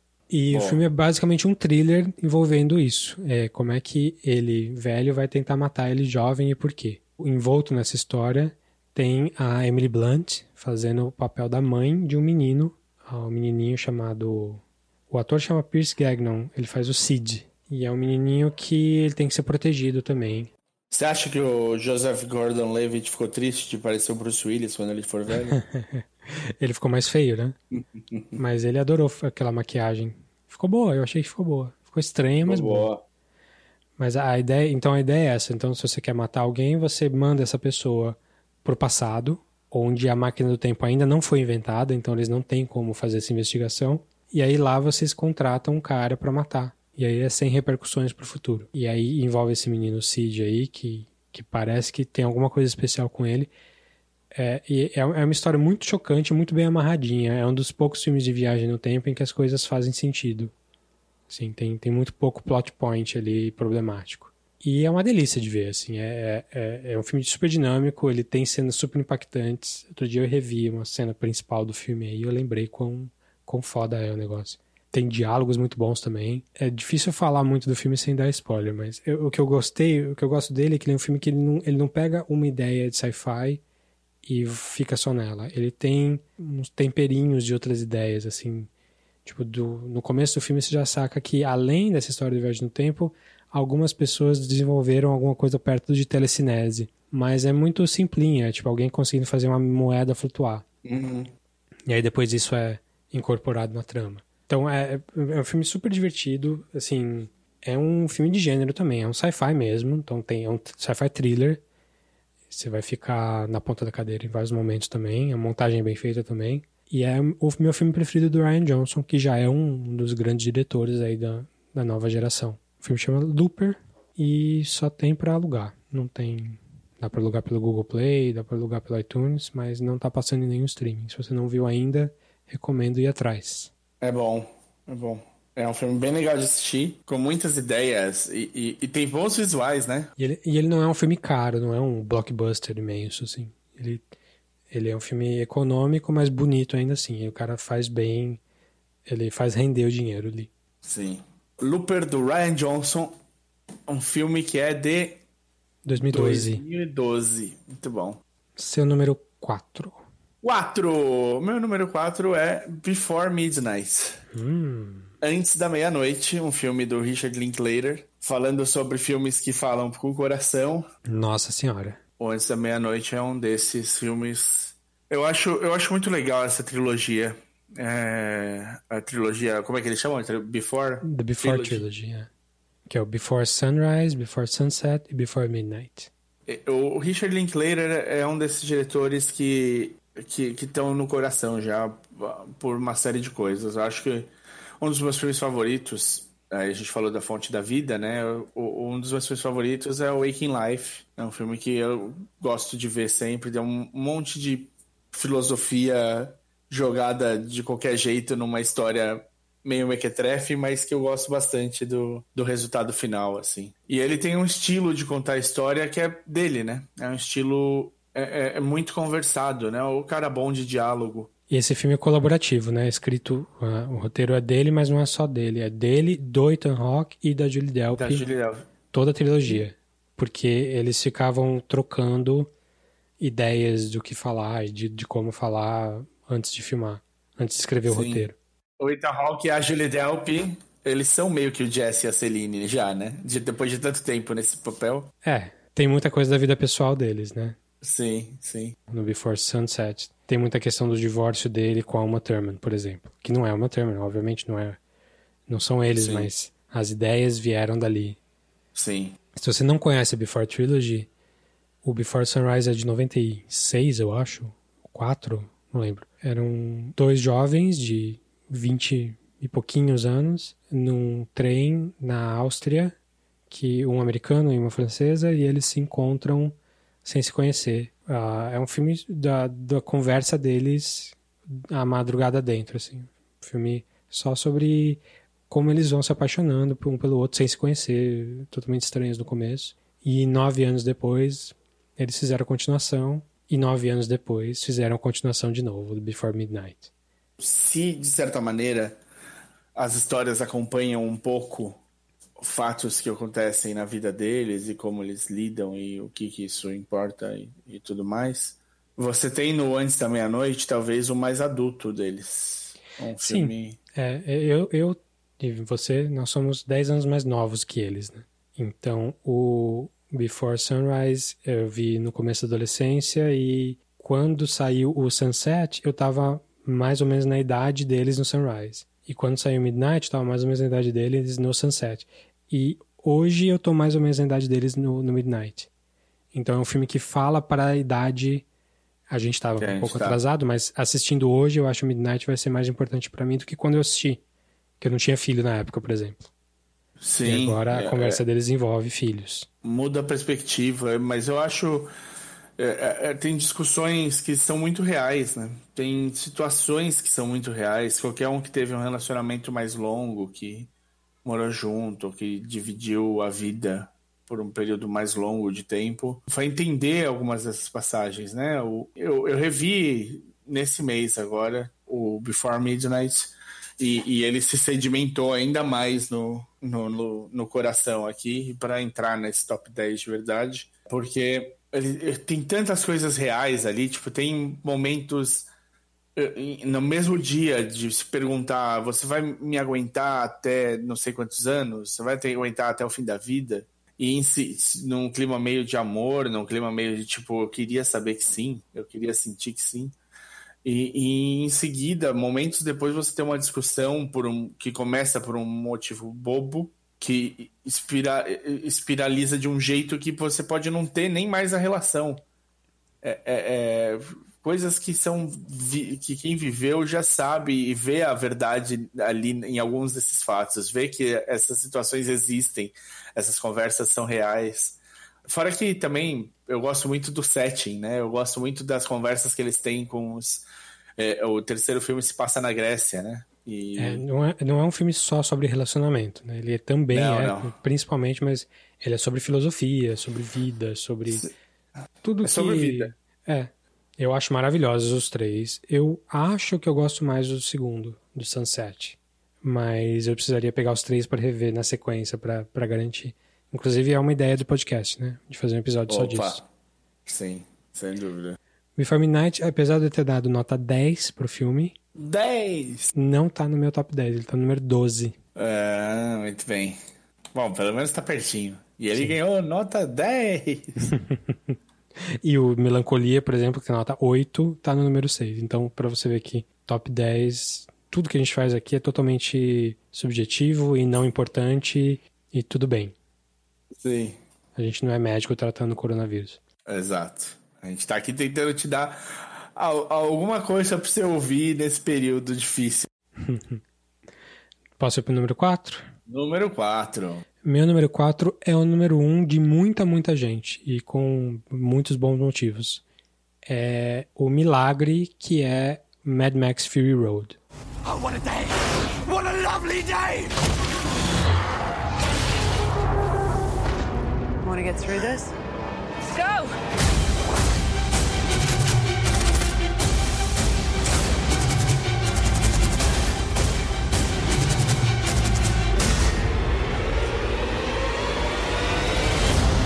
Filme não deveria existir, não faz o menor sentido ele existir. Ele é muito inimaginável fazer tudo que, que, que esse filme faz, em termos de ação, em termos do, dele, da produção dele mesmo, porque ele é um quarto volume numa, numa trilogia que tinha se fechado lá em 93, com a Cúpula, Cúpula do Trovão, que nem era um grande filme, e de uma trilogia que começou nos anos 70. É um filme do diretor australiano George Miller, que começou ali naquela levada dos anos 70 independente australiana, que tem várias coisas super interessantes que eu estou descobrindo algumas ainda. Ele fez o Mad Max, que era é, é uma, um filme que acontece durante uma não é uma pandemia, é durante um, um apocalipse. Tá? As coisas estão degringolando com o Mel Gibson ali e a família dele. Aí ele fez, uns anos depois, o Mad Max 2, que era o filme no apocalipse. Assim, já tinha acontecido, aliás, no, no recém-pós-apocalipse em que as coisas já estavam completamente malucas, as pessoas morando no deserto. Era o meu preferido do, da trilogia, com certeza, era o 2. E acho que de muita gente. Aí ele fez, aí ele ganhou muito dinheiro com isso, fez o 3, que virou meio pop, que eu lembro muito da época de quando saiu, que eu era criança. Além Meus da pais... do Trovão? Isso, com a Tina Turner e tal. We Don't é... Need Another Hero? É, mas... E não é muito bom, não. Eu revi é. uns anos atrás aí, não é muito bom. Não é, não. O Mad Max 1 é maravilhoso. O 2, para mim, é o meu preferido. Era, né? Até 11 anos depois, mais, né? 93 a 2014. Conseguiu financiar mais um filme desse, que ninguém pediu. Não era com o Mel Gibson. Era outro cara fazendo o mesmo papel que o Tom Hardy. E com a Charlize Theron. E não só ele fez esse reboot aí... Furiosa. Furiosa. Ele não só fez um reboot para continuar a, uma história nesse mesmo universo, como ele acrescentou muita coisa muito profunda em termos do, do, do, momento social. Então, é um filme sobre feminismo, sobre liberdade das mulheres. É, é um filme sobre o meio ambiente, que meio que os outros eram muito pouquinho, esse é muito mais claramente, porque tem lá o malvadão tá, tá segurando o, a, o racionamento de água, além de escravizando as mulheres e tal. E em cima de tudo isso, de ser um filme profundo e tal, um filme muito feminista mesmo, tem muitas personagens mulheres em que elas são parte essencial do filme, até mais do que o próprio Max. Além de tudo isso, ele é um filme de ação assim inimaginável. É, eu costumo falar que a trilogia dos filmes de ação na história, Santíssima Trindade, né? Tem Aliens, do James Cameron, o Duro de Matar, do Die Hard, do, do McTiernan, e o Terminator 2 do James Cameron também. Esses três filmes para mim, a Santíssima Trindade de ação, é, ninguém chegou perto disso. São filmes maravilhosos, redondinhos. O Mad Max é o Espírito Santo. Chegou como um quarto colocado aí, se, se enfiou no meio. Porque realmente, é, a, os instantes desse filme são uh, maravilhosos. O, o, que o cara conseguiu filmar no deserto ali, dos carros explodindo e virando. Não é que não tem computação, tem computação, mas é, a computação não é impressionante. O que é impressionante é o que ele realmente conseguiu filmar de verdade com os caras. É uma loucura esse filme, assim. Você vê. É uma loucura, bateu. Pegou todo mundo de surpresa. Sim. Né? Aquele, é mais uma daquelas continuações que ninguém sabia que precisava. Sim. Ainda mais que ele não tinha feito filme de ação em muitos anos. Ele estava fazendo um Happy Feet. Sim. Fez Baby e o Porquinho. ele estava em outro momento da carreira dele. Eu pensei em assistir Baby depois de assistir o Mad Max Fury Road. É bom, cara. Baby é bom. Até precisaria, precisaria rever, mas eu lembro de ter gostado. Assim, de, como um filme, é. não só como historinha de criança. É, eu não vi. Eu não vi. Eu realmente passei longe porque era Baby o Porquinho. mas o é um filmaço mesmo. Eu acho que.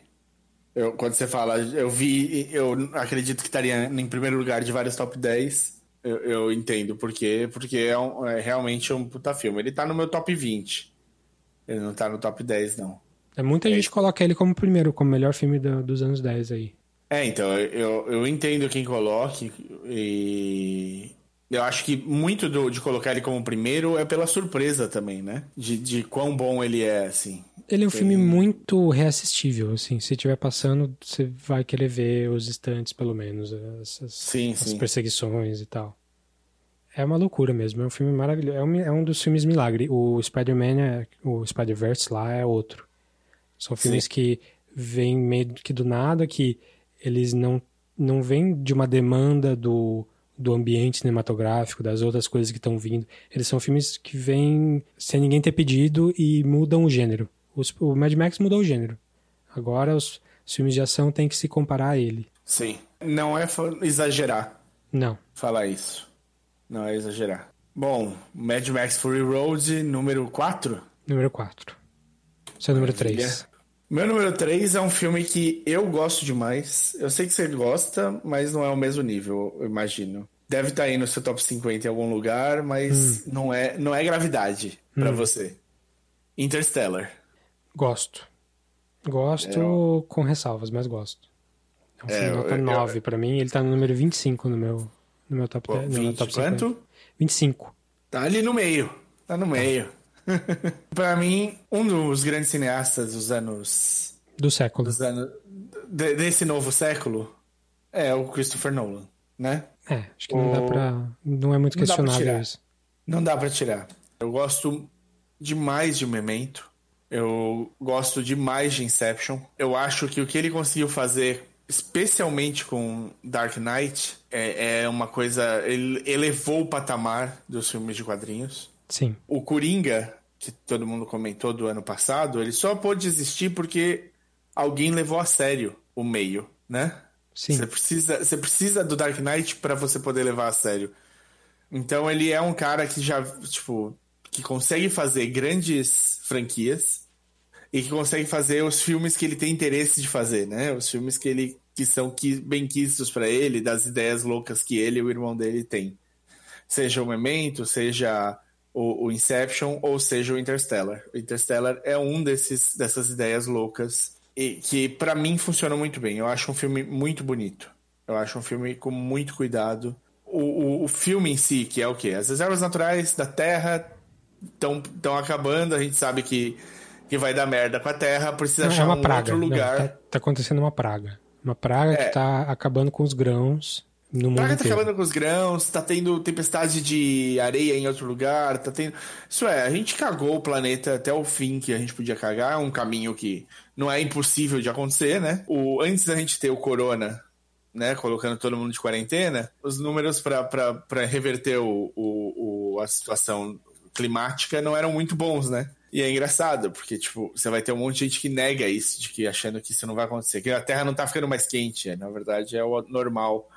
É, é, e, e aí, em vez da gente lutar todo mundo para reverter uma coisa que vai foder o planeta, a gente fica debatendo o sexo dos anjos. Então, assim, é, ele avança para o futuro, né, do, da Terra, em, em que tá tudo cagado, e a gente precisa encontrar um novo lugar para viver. E aí eles chamam um brotherzinho, que aí a gente pode discutir por que esse brotherzinho um milhão de vezes, mas eles chamam esse brotherzinho que vai, vai liderar a missão em busca desse novo lugar. E ele sabe que talvez ele não veja mais a família dele, porque a, a missão pode.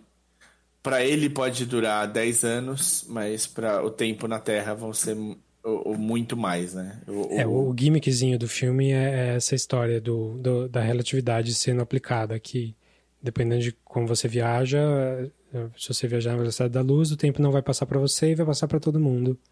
Para todo então, o resto passa. Uma missão interestelar seria uma coisa que você tem que abandonar a sua vida aqui. Eu acho isso super legal. Eu acho que eu, eu gosto do filme mesmo é, tem uma ideia desse filme que me veio muito na cabeça nessa época da pandemia, que é uma quando ele vai a, a, filha dele criança é bem rebelde na escola e ele incentiva ela a ser rebelde e chamam na escola para ele conversar para conversar com ele sobre a filha e, e o professor fala e tem a questão que eles consideram que a, o homem não foi para a lua que era tudo um, uma conspiração tudo isso para manter as pessoas com um grau de ansiedade baixo, porque é a frase do professor lá que You're a well-educated man, Coop, and a trained pilot and an engineer. Okay, well right now we don't need more engineers. We didn't run out of television screens and planes. We ran out of food. The world needs farmers. Good farmers like you and Tom. Uneducated farmers. We're a caretaker generation, Coop. And things are getting better. maybe your grandkids will get to be We done here, sir. Eles são a geração que tem que sobreviver, abaixar a cabeça e sobreviver para tentar passar por esse problema, para as próximas gerações, quem sabe, poder voltar a empreender, a serem a, a ir para o espaço, a desenvolver tecnologias, porque essa geração pós essa praga gigante que aconteceu ah, foi tão afetada que agora eles só podem se proteger e contar e, e tentar se manter vivos ali. Eu, Sim. isso é uma coisa que me veio muito na cabeça assim quando que começou essa pandemia, porque talvez a gente entre num mundo pós-pandemia que esteja tão quebrado financeiramente e socialmente de algumas formas que talvez a gente tenha que ser um pouco é, zelador, assim, um pouco esperar, lutar, sofrer um pouco para que os nossos filhos tenham um- uma vida como a gente Possa teve na nossa a ter juventude. uma vida razoável. Isso. Inclusive, falando de tecnologia, talvez tenha menos coisas, talvez a gente não consiga continuar progredindo do jeito que a gente estava. A gente tem, tem que dar um passinho para trás. Sim. Mas o Interstellar é, enfim, eu gosto muito, acho que tem problemas na parte que o Nolan sempre tem problemas, que é a parte emocional. Ele é um filme que me faz chorar mesmo, porque ele vai até o fim, ele tenta ali torcer você para toda lágrima que vai sair de você vai aparecer. Funciona, mas dá pra ver a mão pesada do cara, né? A gente fez um episódio inteiro sobre Nolan lá no comecinho do podcast, que a gente falou de todos os filmes dele, porque estavam saindo Dunkirk. A gente vai ter que fazer uma atualização quando sair esse novo dele, o Tenet, né? Que deve Sim. ser bem legal. E, e lá a gente falou de todos e falou do Interstellar. E, e é isso, tipo, o problema dele é sempre a parte emocional. Ele sempre tem um atalho, que é uma esposa morta, ou alguma coisa muito parecida com uma esposa morta. Parece que ele não sabe puxar a emoção como o cara do Moonlight, como, ah, sei lá, como outros filmes que a gente já falou aqui, como Before Trilogy e tal. Parece que é um cara que não tem emoção e tá tentando descobrir como é que faz pra botar emoção na tela. Ele tem um pouco cara de quem não tem emoção, né? É, então. Parece um cara frio, né? É, ele, e ele tem um pouco um problema com a esposa morta mesmo. Todo razão. filme tem esposa morta. Desde o, desde o Sim. Following, antes do Memento. Eu, eu, taria, eu teria um pouco de medo de ser esposa dele, talvez. Mas ele, eu acho assim, o filme pega pela ideia, o filme pega pelo, pela parte espacial, ele tem um elenco muito rico também.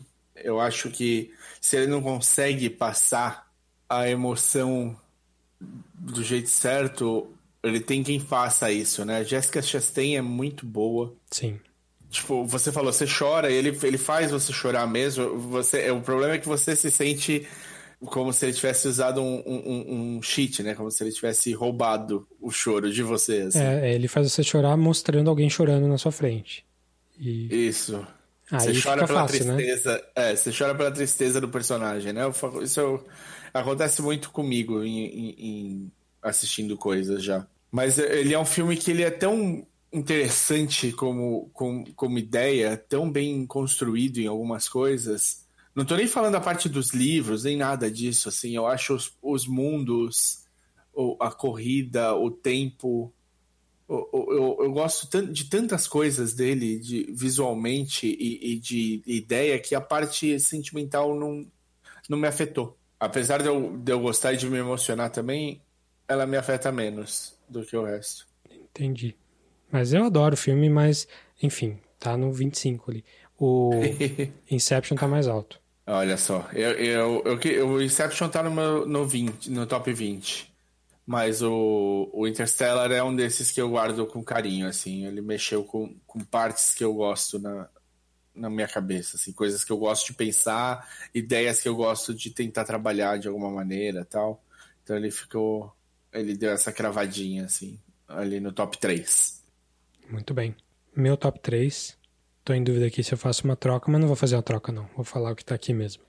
Número 3 é o filme que me fez abraçar o diretor franco-canadense Denis Villeneuve, que era um cara que eu não gostava mesmo das coisas que eu tinha visto dele, eu achava mais ou menos. Villeneuve. Que é o filme Arrival, de 2016. Olha só, ele tá, no, ele tá no meu top 10 também, esse filme. Hum, muito bem. Vamos chegar lá.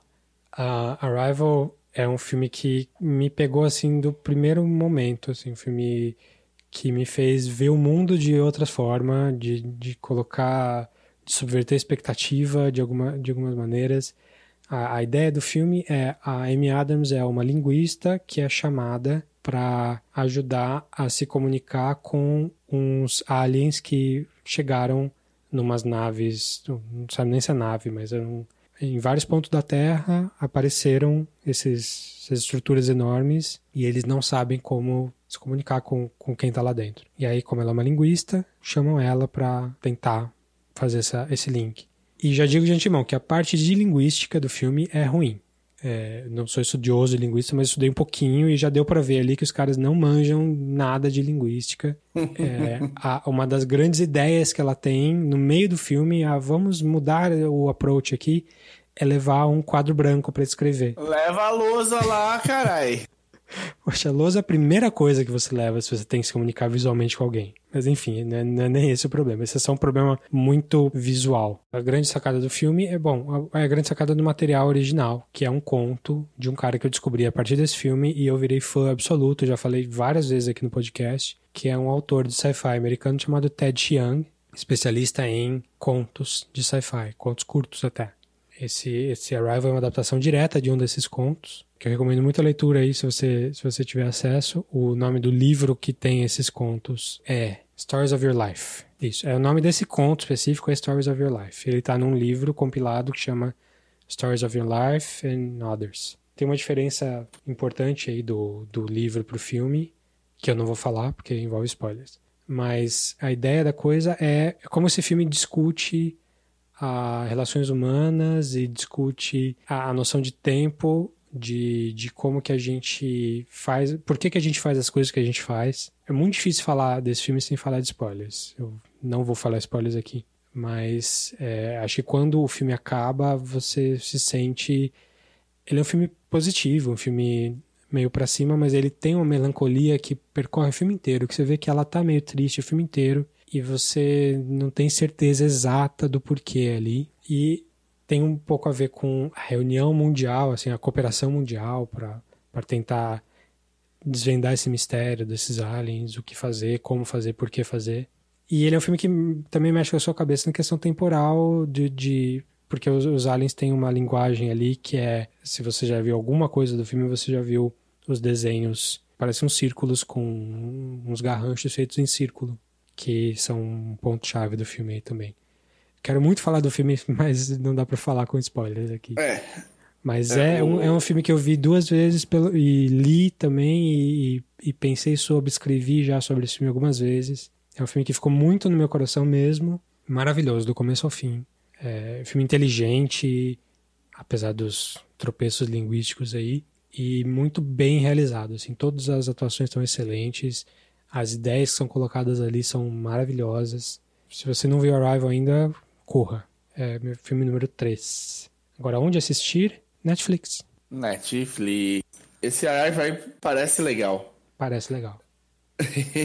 é, eu falo depois dele. Tá bom. Minha posição número 2. Se não for Arrival, a gente já sabe que, onde que ele tá. Sim. Onde ele tá. Minha posição número 2 é o Cloud Atlas. Olha só. Em português ficou A Viagem, se eu, me, se eu não me engano. Vi. A Viagem é nome de novela. Sim. Fazer o quê, né? O, o, em Portugal ficou Cláudia Atlas mesmo. Hum. O, só no Brasil que ficou A Viagem. É um filme das irmãs Wachowski com o Tom Tykwer. Tom Tykwer é um alemão que ficou famoso por, pelo filme Corra Lola Corra. E não fez mais nada de bom depois disso, tirando o Cloud Atlas que eu não assisti. Fez uma, uma historinha do Paris Jetem. Fez é. o Perfume, a história de um, de um assassino. Que eu detesto. Mas ele volta mesmo com essa esse Cloud Atlas com as irmãs Wachowski, que também voltam, porque elas passaram um tempo com produções também que não é para todo mundo, que não é todo mundo que gostou, né? Elas fizeram, elas são, ficaram famosas por causa do Matrix, Aí Matrix, Matrix Reload, Matrix Revolution, Animatrix, V de Vingança. Aí começa a ficar meio na dúvida se quem gosta e quem não gosta. Elas fazem Speed Racer, que é super debatível. Sim. Produzem o Ninja, o Ninja Assassino, que é que é divertidinho, mas é um filme meio bunda também. E fazem o Cloud Atlas. Aí, meu, pá, né? Pô, pra mim, falei, caralho, voltou com tudo. Agora vai. E elas fazem Júpiter Ascending, que, tipo, já vi é papel ruim. higiênico usado melhor. e, e, mas aí, em paralelo com isso, elas também fazem o Sense8, que é uma série que eu gosto bastante pessoalmente, assim. De qualquer jeito, o Cloud Atlas, ele passou batido. O Cloud Atlas é de 2013. O último filme delas era de 2008, Speed Racer. Elas não estavam mais no auge. Então Sim. veio, não ficou muito tempo no cinema, não sei o que lá. Mas para mim o Cloud Atlas ele é, ele é interessante porque o impacto que ele me ele não é o mesmo impacto, tá? Não é o mesmo impacto, mas é próximo. O impacto que ele me deu é o mesmo da Fonte da Vida. Fonte da Vida é um filme que eu fui sabendo muito pouco, esperando muito pouco e saí maravilhado e tá entre os melhores filmes da vida. O Cloud Atlas eu acho que ele não chega a estar nos melhores filmes da vida, mas o impacto, a sensação de você não saber o que esperar de um filme e ele te maravilhar é muito, muito legal. Eu vou tentar não dar spoiler sobre o filme, até porque é um filme difícil de dar spoiler, muito difícil. É, ele se passa em seis momentos diferentes. Ele se passa na, no Oceano Pacífico em 1849, em Cambridge e Edimburgo em 1936, em São Francisco em 1973, no Reino Unido em 2012, na Nova Seul, né, Neo Seul, em 2144 e na Grande Ilha em 106 Invernos após a Queda. Eita. Hum? É. Isso o... tudo é um livro, né? É um livro do David Mitchell. E é, eles têm um elenco muito bom, tá? É Tom Hanks, Hale Berry, Jim Broadbent, Hugo Weaving, Jim Sturgis, Donna Bay, Ben Winshaw, James Darcy mais um monte de gente, tá? Tem gente de, de todos esses lugares, tem chinês, coreano. Todos esses atores fazem diversos personagens. A ideia do filme é, é, é, que, tipo, não parece ter nenhuma, nenhum, nada que ligue uma sequência a outra até você começar a ver. E ele é contado de maneira quebrada. Então, o começo do filme você se perde. É difícil numa, você sentar de uma vez e pegar todo o, o, a história do filme. É legal você conseguir assistir duas vezes ele para ficar numa boa.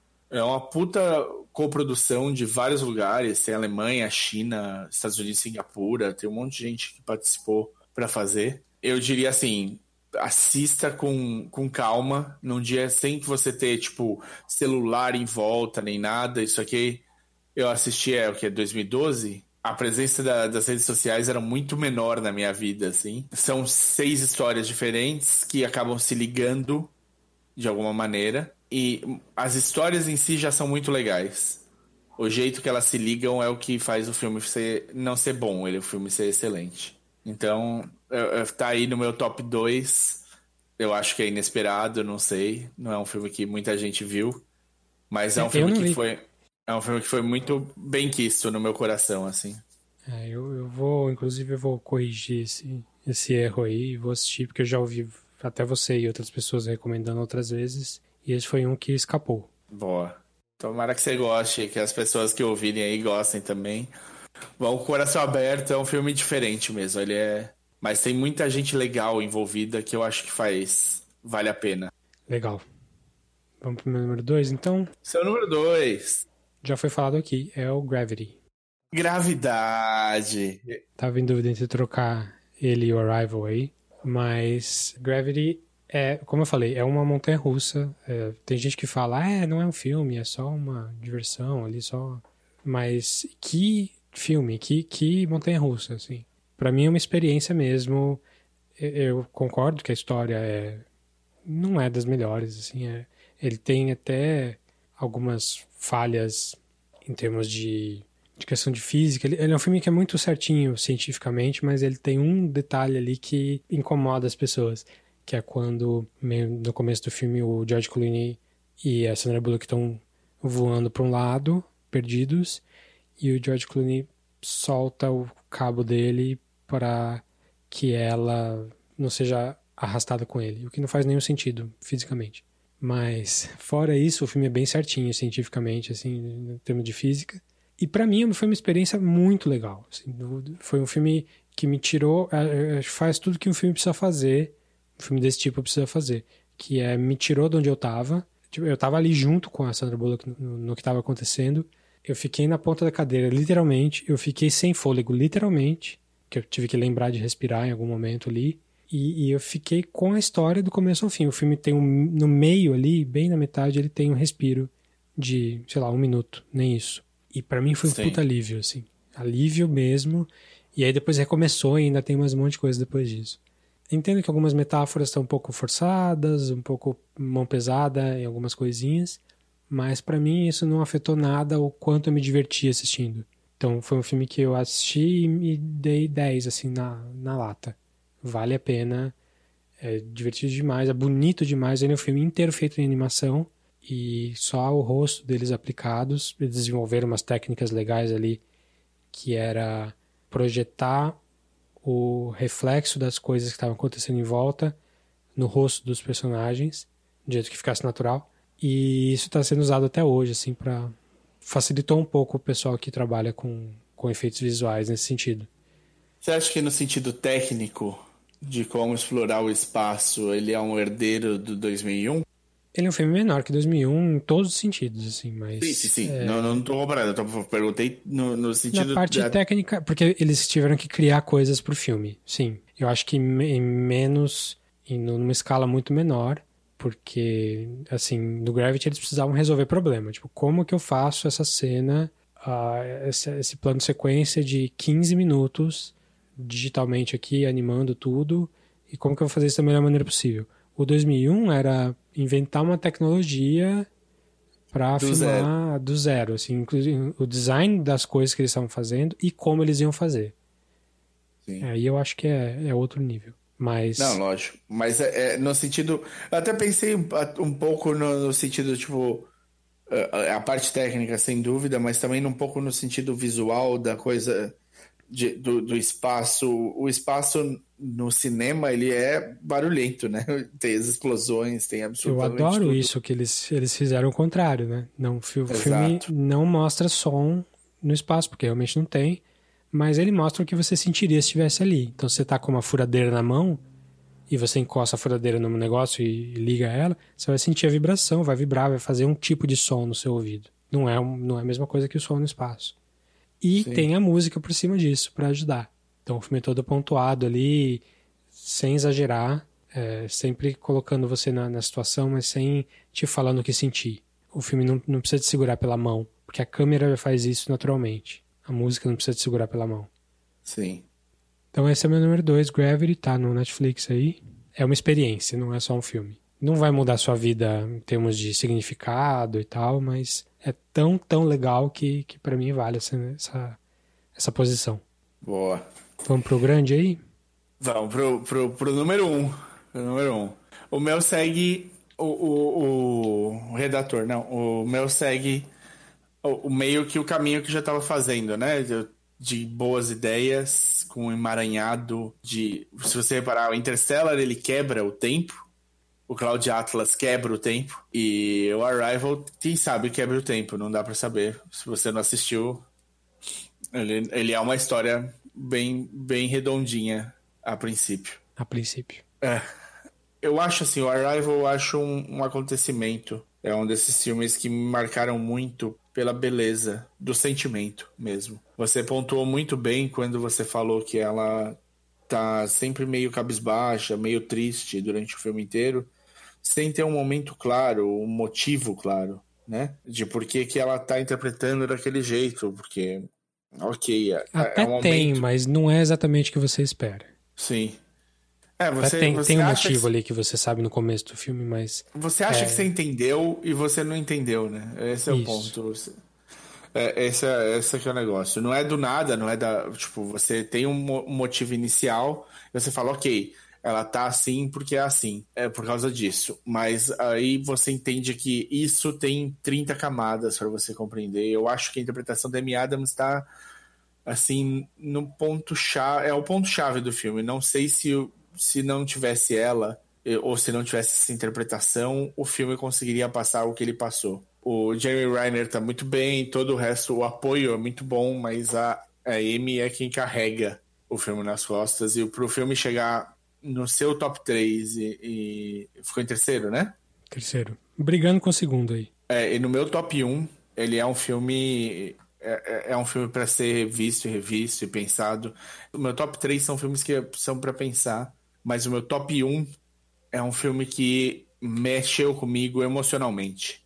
É assim, além da, da parte de, legal de você, porque essa parte linguística, eu entendo que você foi o que você falou, né? A parte linguística é meio uma salada, os caras não levaram super a sério o que, que eles tinham para fazer, no, o, o, o, visualmente, o jeito de, de, de, fazer essa ligação, mas é na mesma época que saiu isso, eu li o quanto a língua da, é, que, de cada país a, é, muda o jeito que a, a, a, racional da pessoa funciona. É, é uma teoria, uma teoria linguística. Ela não é totalmente aceita, mas é, ela, ela tem coisas interessantes nela. Sim, sim. Eu, eu estava lendo justamente sobre essa linha de, de, de, de, pesquisa, sobre a teoria da linguagem, mudando a parte racional, mudando a lógica. E juntou, né? Juntou todo, todo um lado que você está estudando junto com, com uma coisa visual impactante, assim.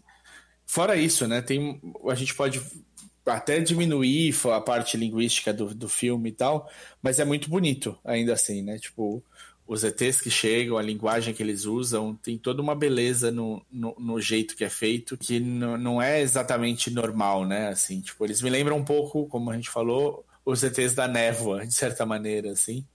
Sim, é Mas... super interessante, né? O negócio é bem, bem pensado, bem feito. É bem pensado. Então é um filme que, eu, assim, ele me, me faz pensar, ele me faz querer criar, mas especialmente ele mexeu na parte sentimental. Então, é, se o meu número 4, que é o Before Midnight, também é, fala, dialoga muito com a parte sentimental, esse é o número 1 também. Falou de sentimento aí, meu número 1 com certeza é, é só sentimento. Filme 100% de sentimento. para mim, nos anos 10 aí, 2010. É, Quem coroou a sua lista? Então, foi logo no começo. Foi logo em 2011. Que foi o filme. Para mim, o filme mais importante. Além de ser o meu preferido, eu considero o filme mais importante da década.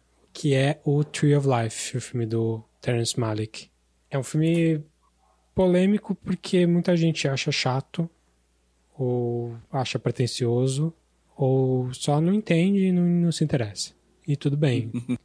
não vou culpar. É, não, tudo bem. Paciência. Para mim é o filme que o Malik nasceu para fazer. É um cara que faz filme desde os anos fim dos anos 60.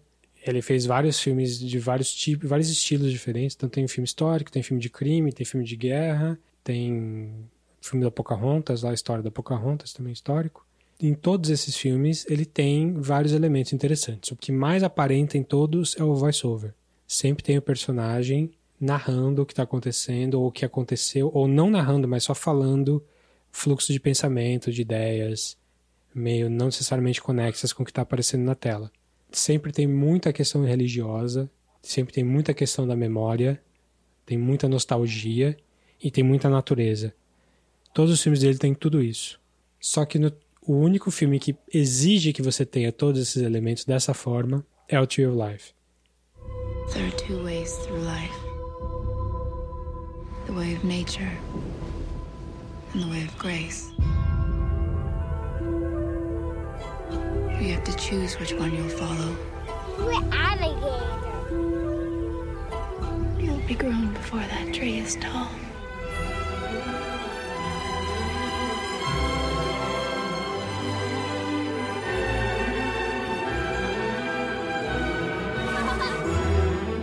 Assim, na superfície é uma família nos anos 50 no Texas, nos subúrbios, assim, no, numa, num bairro afastado da cidade, então bastante grama, bastante natureza, bastante árvore, rio, riachos.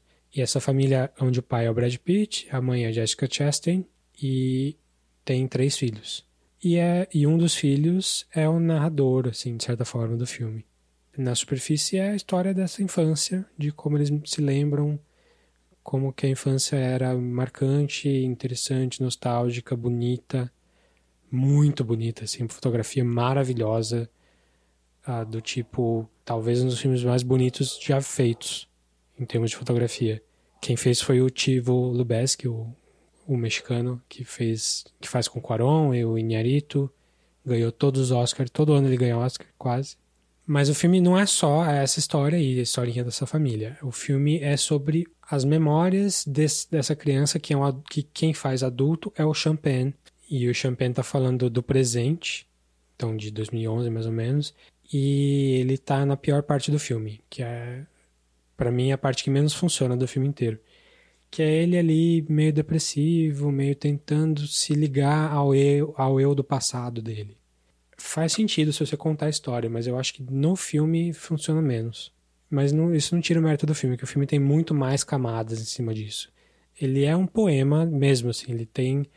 Ele, ele as, as cenas são todas mais ou menos desconexas e você só tira o sentido através da superposição delas. São coisas que, ah, uma hora é, é uma, o sol na árvore, outra hora é um quarto embaixo d'água e uma criança nadando embaixo d'água, como se o quarto dele fosse tivesse embaixo d'água. E aí essa criança sai no sol, que seria o nascimento da criança. O, ele tá dentro, o quarto na água seria o útero.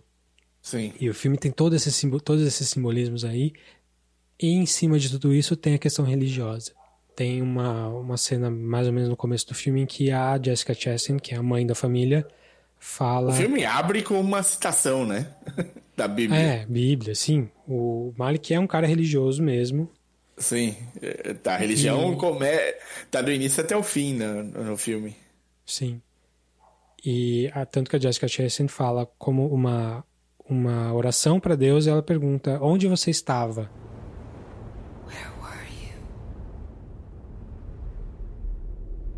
Para Deus.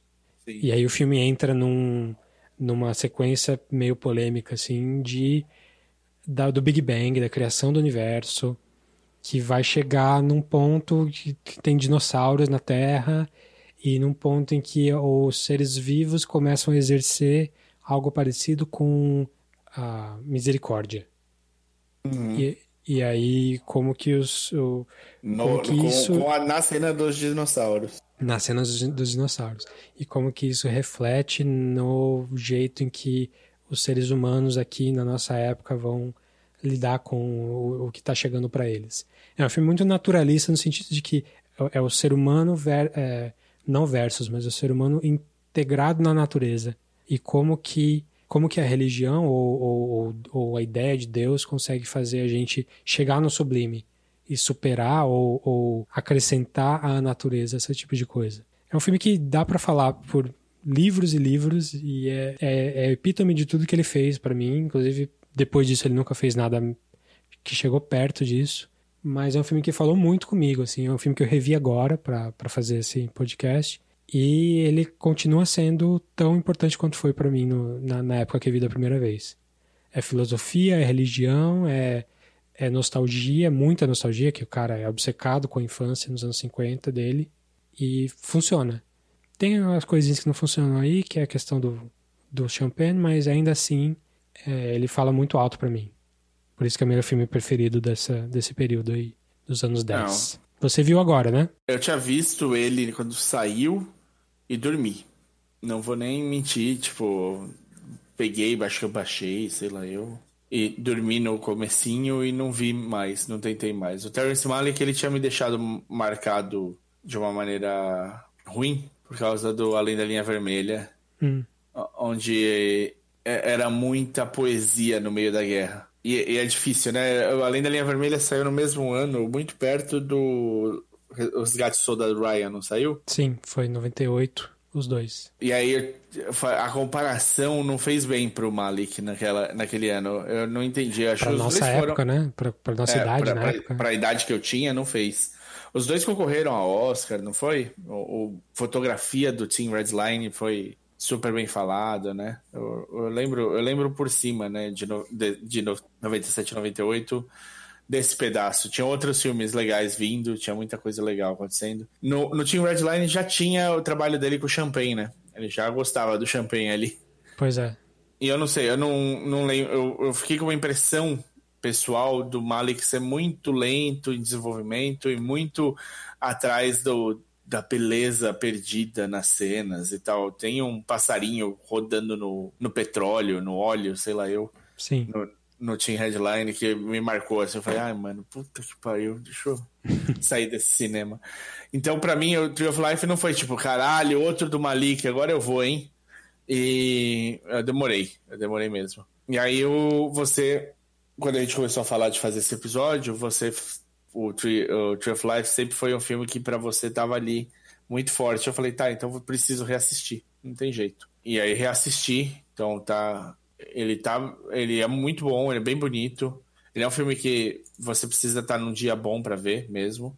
Ele não é um filme fácil de você entrar e falar, ah, vou comer essa pipoca aqui e, e dar uma risada, não vai dar certo. Sim. É, ele tem sequências muito, muito bonitas e, e, ele faz boas perguntas. Eu acho que ele, ele levanta bons temas dentro do filme. Eu gosto dessa sequência do, do Big Bang até os dias de hoje. Eu não acho que foi uma sequência. Não acho nem que é, estaria aberto para debate. Até me estranhei quando você falou que ela é polêmica. Ah, tem gente que não gosta. Ah, é que dinossauro nessa história não tem nada a ver. Mas Sim. eu acho que funciona. E mais ainda, você falou do 2001 o cara, o criador dos efeitos visuais de 2001 é o cara chamado Douglas Trumbull. E é ele que faz todas toda essa parte, não a parte de, de 3D, mas a parte da parte do Big Bang, a parte dos elementos químicos, uh, eles fizeram fotografia macro ali de tintas e, e umas coisas, as, as cenas mais impactantes do Tree of Life nessa parte artística são dele. São dele.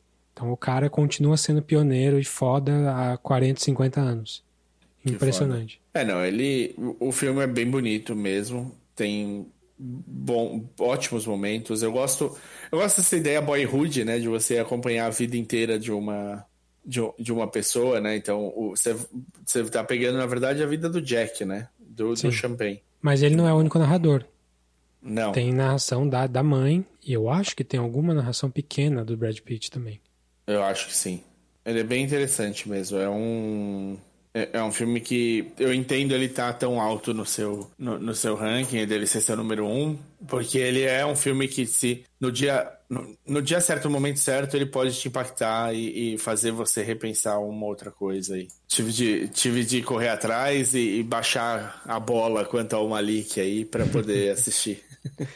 Dos que você viu dele, esse é o melhor? É o melhor, é o melhor. Eu vi acho que três filmes dele só, então não, não, não teria muito como, como falar. Eu não vi Hidden Life ainda, verei. Então é, é pior. Terei... Eu acho que ninguém vai achar esse, o Hidden Life melhor que o True Life. É.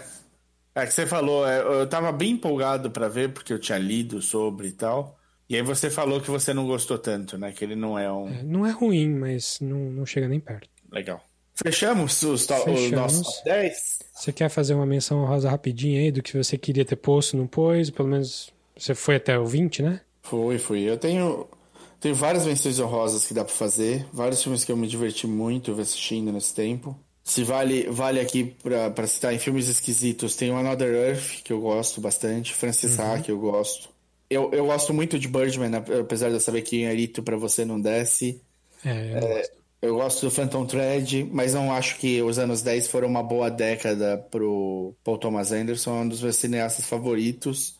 Gosto dos dois filmes dele da década, o, o Inherit Vice e o, o Phantom Thread, mas não acho que nenhum dos dois é, tipo, o melhor que ele já esteve, não tá no auge da forma. Você gosta mais do Phantom Thread do que eu, né?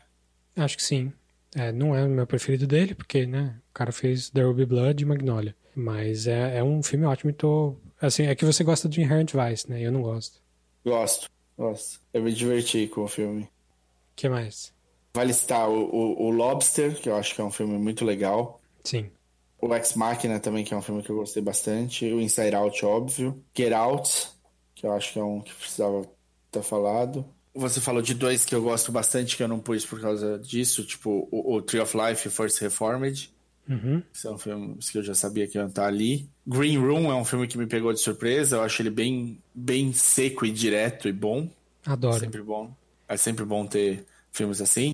Mad Max, claro. Ninguém falou do The Master, do, do, do Paul Thomas Anderson ainda, né? Ah, é, não, não falou. Você gosta, né? Eu. Eu é, gosto, é mas filme, tá lá pra baixo. É o filme do Paul Thomas Anderson que eu não gosto. Hum. eu não, não sei, cara. Eu, não sei se eu não gosto do, do personagem, não gosto do jeito que a história é contada. Porque, né, eu, eu sei que é baseado e tal. Ou se só me aumenta a raiva que eu teria da coisa toda. Dessa Eu não sei o que é. É, eu não sei o que é exatamente, mas me travou na garganta o Master. O Philip Seymour Hoffman maravilhoso, as interpretações estão ótimas, não sei o que lá, mas não desceu. Não, não desceu. Eu vou falar só dois, mais dois aqui que eu acho que vale citar, só porque eles são inesperados, vai editarem aqui. Hum. Entre os filmes que eu, que eu acho gosto muito nessa, nessa, nesses 10 anos passados aí. E que é engraçado a gente não, não falar sobre, porque a gente gosta muito do cinema que faz pensar, que, que emociona e tudo mais, e às vezes um filme que é muito bom, mas que é mais pipoca, acaba ficando de fora. E eu, esses dois, eles são mais são super pipocas, vezes eu acho eles super bons. Hum. Que é o, o, Soldado Invernal do Capitão América. Eu acho certo. que põe, põe a Marvel num outro, num outro nível. É um filme de espionagem que por acaso tem super-heróis. Mas se não tivesse, ele continuaria sendo um filme muito bom, entendeu? Se não tivesse o Falcão, o Capitão e a Viúva, puta filme de espionagem legal, com ação bem, bem explorada, com bons twists, com é, é, viradas de casaca interessantes. Eu acho um filme que muito bem fechadinho e até vai contra o que a Marvel vinha fazendo, de certa maneira. É um filme sério dentro de uma sequência de filmes que vinha sendo com um, um quê de, de aventura com comédia, né? Sim. Ele, ele muda o estilo ali. E põe os irmãos russos direto, né, no, pra, pra cabeça da Marvel. E o outro que também eu acho que muda o estilo e que de repente, tipo, veio de do nada e acertou bastante gente de maneira inesperada é o Rogue One.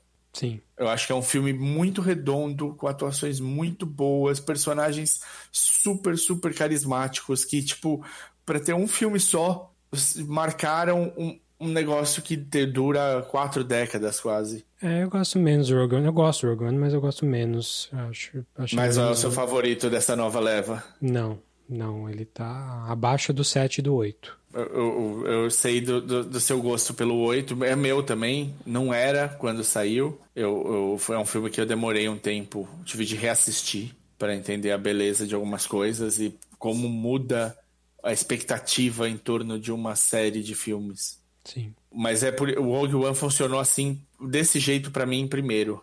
Ele muda a expectativa e ele faz uma coisa que eu não imaginava nem que Star Wars fosse fazer, nem que a Disney fosse liberar.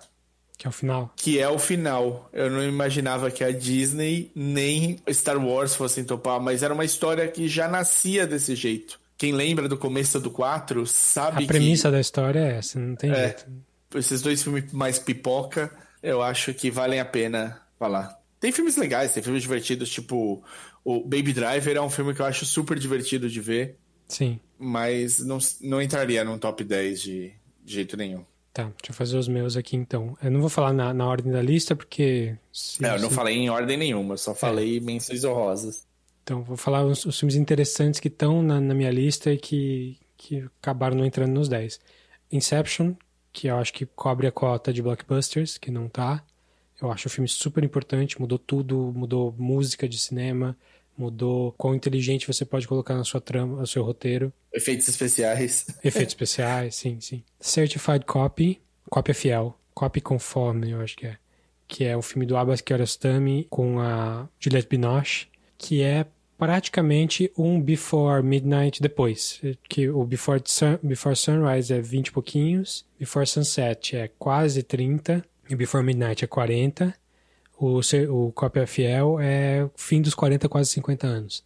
São é, é Binoche e um cara que é um, um ator de ópera. O ator, ele é ele faz ópera de verdade. Eles meio que se encontram e você não sabe se eles são um casal ou não são, ou eram um casal. Eles fingem que são estranhos e fingem que não são. E eles têm uma conversa longa e meio surreal, no mesmo estilo do, do Before Trilogy. Maravilhoso o filme. Copy fiel.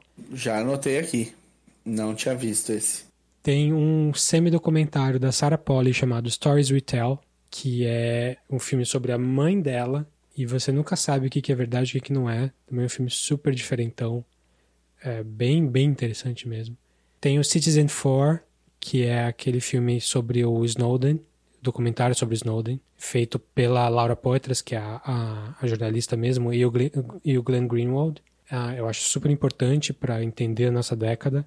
Tem Green Room, que você falou, que é super filme de ação legal, terror, ação. Nazi Punks Fuck Off. Tem o Spider-Man, Spider-Verse, tem o Boyhood, tem o Scott Pilgrim, que eu acho um filme super pouco valorizado na nossa década. É um filme que tem algumas das, das, de umas gags de comédia mais engraçadas, inventivas visualmente, assim. Eu acho um filme maravilhoso. O Edgar Wright no auge dele de, de inventividade. Baseado num quadrinho que eu gosto bastante, que é o Scott Pilgrim. Tem o Blade Runner 2049, que a gente já falou aqui no podcast, que a gente adora, que é a continuação que ninguém tinha pedido, tipo Mad Max tem um documentário chamado The Act of Killing, que talvez seja o documentário mais importante desse período aí, que o cara foi pra Indonésia e ele falou com o pessoal que era do Esquadrão da Morte dos anos 60, que matava comunista e que tomou o poder ali. E esses caras estão no poder até hoje. E ele faz com que esses caras conversem com ele, falem com ele de como foi as coisas, como se eles ainda estivessem aprovando tudo aquilo, como, tudo, como se tudo estivesse bem e ele faz eles reencenarem algumas cenas de tortura e de morte com essa, essa trupe, esses, esses políticos, assim. É, assim, de virar a cabeça, você não sabe da onde que como que ele conseguiu esse acesso e como que essas pessoas ainda estão lidando com isso até hoje. O cara matou dezenas de pessoas e está ali feliz por ter feito isso. É bem, bem interessante. Chama The Act of Killing. Diretor é Joshua Oppenheimer. O que mais? Tem Bacurau, tem Upstream Caller, que você viu, né? Upstream Collar, é, vi, tava também. aqui, esqueci de, de citá-lo. Ele, Boyhood, foram dois que eu esqueci. É um filme super estranho do, do, de um cara que faz tudo. Ele, ele é diretor, roteirista, ele, ele faz a cinematografia, ele atua, ele escreve, ele serve, falta servir o café no, no set. Um cara chamado Shane Carruth tinha feito um filme chamado Primer na década anterior. Sumiu também. Também é bom. Sim, ótimo. E tem o Death of Stalin, que eu já falei aqui, que é uma comédia com o Steve Buscemi e mais uma galera sobre a morte de Stalin mesmo. Legal. Engraçadíssimo, maravilhoso. Sim, super bem feito. Ah, peraí, tem mais. Documentário Tower. Essas minhas menções honrosas estão cheias de documentário aqui, porque. Sim. E vários deles você falou já no podcast. Já também. falei, o Tower eu já falei. O Tower é sobre o primeiro massacre de, em universidade, em escola nos Estados Unidos, do, dos anos 60 só que ele é feito com falando com sobreviventes e ele é feito em animação, rotoscopia em cima da, das pessoas. E uma, o interessante do documentário é que ele não fala em nenhum momento o nome do cara, o nome do, do atirador. É um filme focado no, nas pessoas e não no atirador, que o que esses caras querem sempre é a fama. E o filme não dá a fama para eles. O filme chama Tower. Tem outros filmes que eu revi. Eu vi o Never Let Me Go, que é um filme do Mark Romanek, baseado num roteiro do Alex Garland, que é o cara do Devs, que a gente vai falar, a gente falou semana no episódio anterior e vai falar mais ainda, e baseado no livro do Kazuo Ishiguro. É, Never Let Me Go é um filme com o Andrew Garfield, a Carey Mulligan e a Keira Knightley sobre uns, uns jovens numa escola. É, é um sci-fi. Não parece, mas é um sci-fi. Eu não vou falar por que, que é um sci-fi sobre os jovens numa escola que uma escola bem tradicional inglesa em que eles estão sendo preparados para algo que eles não sabem muito bem o que é é um mundo meio é no futuro você não sabe como e é sobre os amores deles ali um se apaixonando pelo outro e como que eles vão como quem eles são e como que eles vão encarar a vida que ele que foi posta para eles. Filme super legal eu revi agora adorei adorei rever. É um filme que pouca gente fala. Bem legal. Tem outro filme que eu nunca tinha visto, que eu vi agora para fazer essa lista, é um filme chamado 20th Century Women, que é um filme do Mike Mills, que é outro diretor de, de, de videoclipe, tanto quanto o Mark Romanek, que eu acabei de falar, com a Annette Bening, com a Greta Gerwig, com a Elle Fanning, mais uma galera, Billy Crudup. Ele tinha feito um filme chamado Beginners, que era sobre o pai dele, que se assumiu gay na velhice. E dessa vez ele fez um filme sobre a mãe dele. Legal. Então é um filme memória dele nos anos 70. E é um filme tão humano, tão bonito, tão gostoso de assistir. Assim, recomendo demais. É um filme sobre uh, o, ele, quem faz o papel dele com outro nome trocado e tal. É um, um menino que eu não conheço. É, e é, é, o ponto de vista é dele e ele sendo criado pela mãe, uma mãe super progressiva, super nos anos 70 mesmo, é, tentando criar um, um, um, filho feminista, um filme, um filho que vai que vai poder aproveitar a vida e poder, e poder entregar coisas para a vida das pessoas, fazer uma diferença no mundo. Filme muito bonito, muito sensível. Todo mundo em volta ali é, é tá tentando ajudar. Todos os personagens não tem um antagonista, não tem um, um vilão de maneira nenhuma. E é um filme muito, muito legal mesmo. É, vi recentemente, eu até devo falar no podcast em algum momento mais para frente, mas já queria colocar aqui só porque eu vi para essa lista. O filme chama 20th Century Women, do Mike Mills. Bem legal. Acho que é isso, tá bom, né? Oh. Corri aí, falei mais de 10 de novo. Mas, enfim. esses são os, os não óbvios que estão na lista aí. Podemos encerrar? Vamos, vamos fechar. Eu acho que foi, foi bom, tem bastante dica. Eu acho que com esse combo, dicas da quarentena, na semana que saiu no dia 5, e esse aqui que vai. que a gente acabou de gravar com o top 10 dos anos 10. É, vocês têm bastante coisa para assistir, assim. Estamos todos em quarentena. Para assistir ou reassistir. É, mas tem bastante coisa boa para fazer, pelo menos. É uma época menos pior para se estar de quarentena, né? É, para você escapar um pouquinho do que tá acontecendo. Posso fechar? Pode fechar, vamos lá. Esse é o episódio de hoje. Se você quiser falar com a gente, mandar sua lista, discutir, xingar um ou outro pelo top 1, top 7, top. Se você tem letterbox também, manda o letterbox de vocês aí, a gente segue também. Agora que o Mário vai fazer finalmente. Sempre bom descobrir coisa nova. Escreve pra gente no podcastcatchingup.gmail.com Ou no Facebook, a gente tá lá no facebook.com.br podcastcatchingup. Ou encontra a gente nas handles de Twitter e Instagram, onde é o arroba podcatchingup.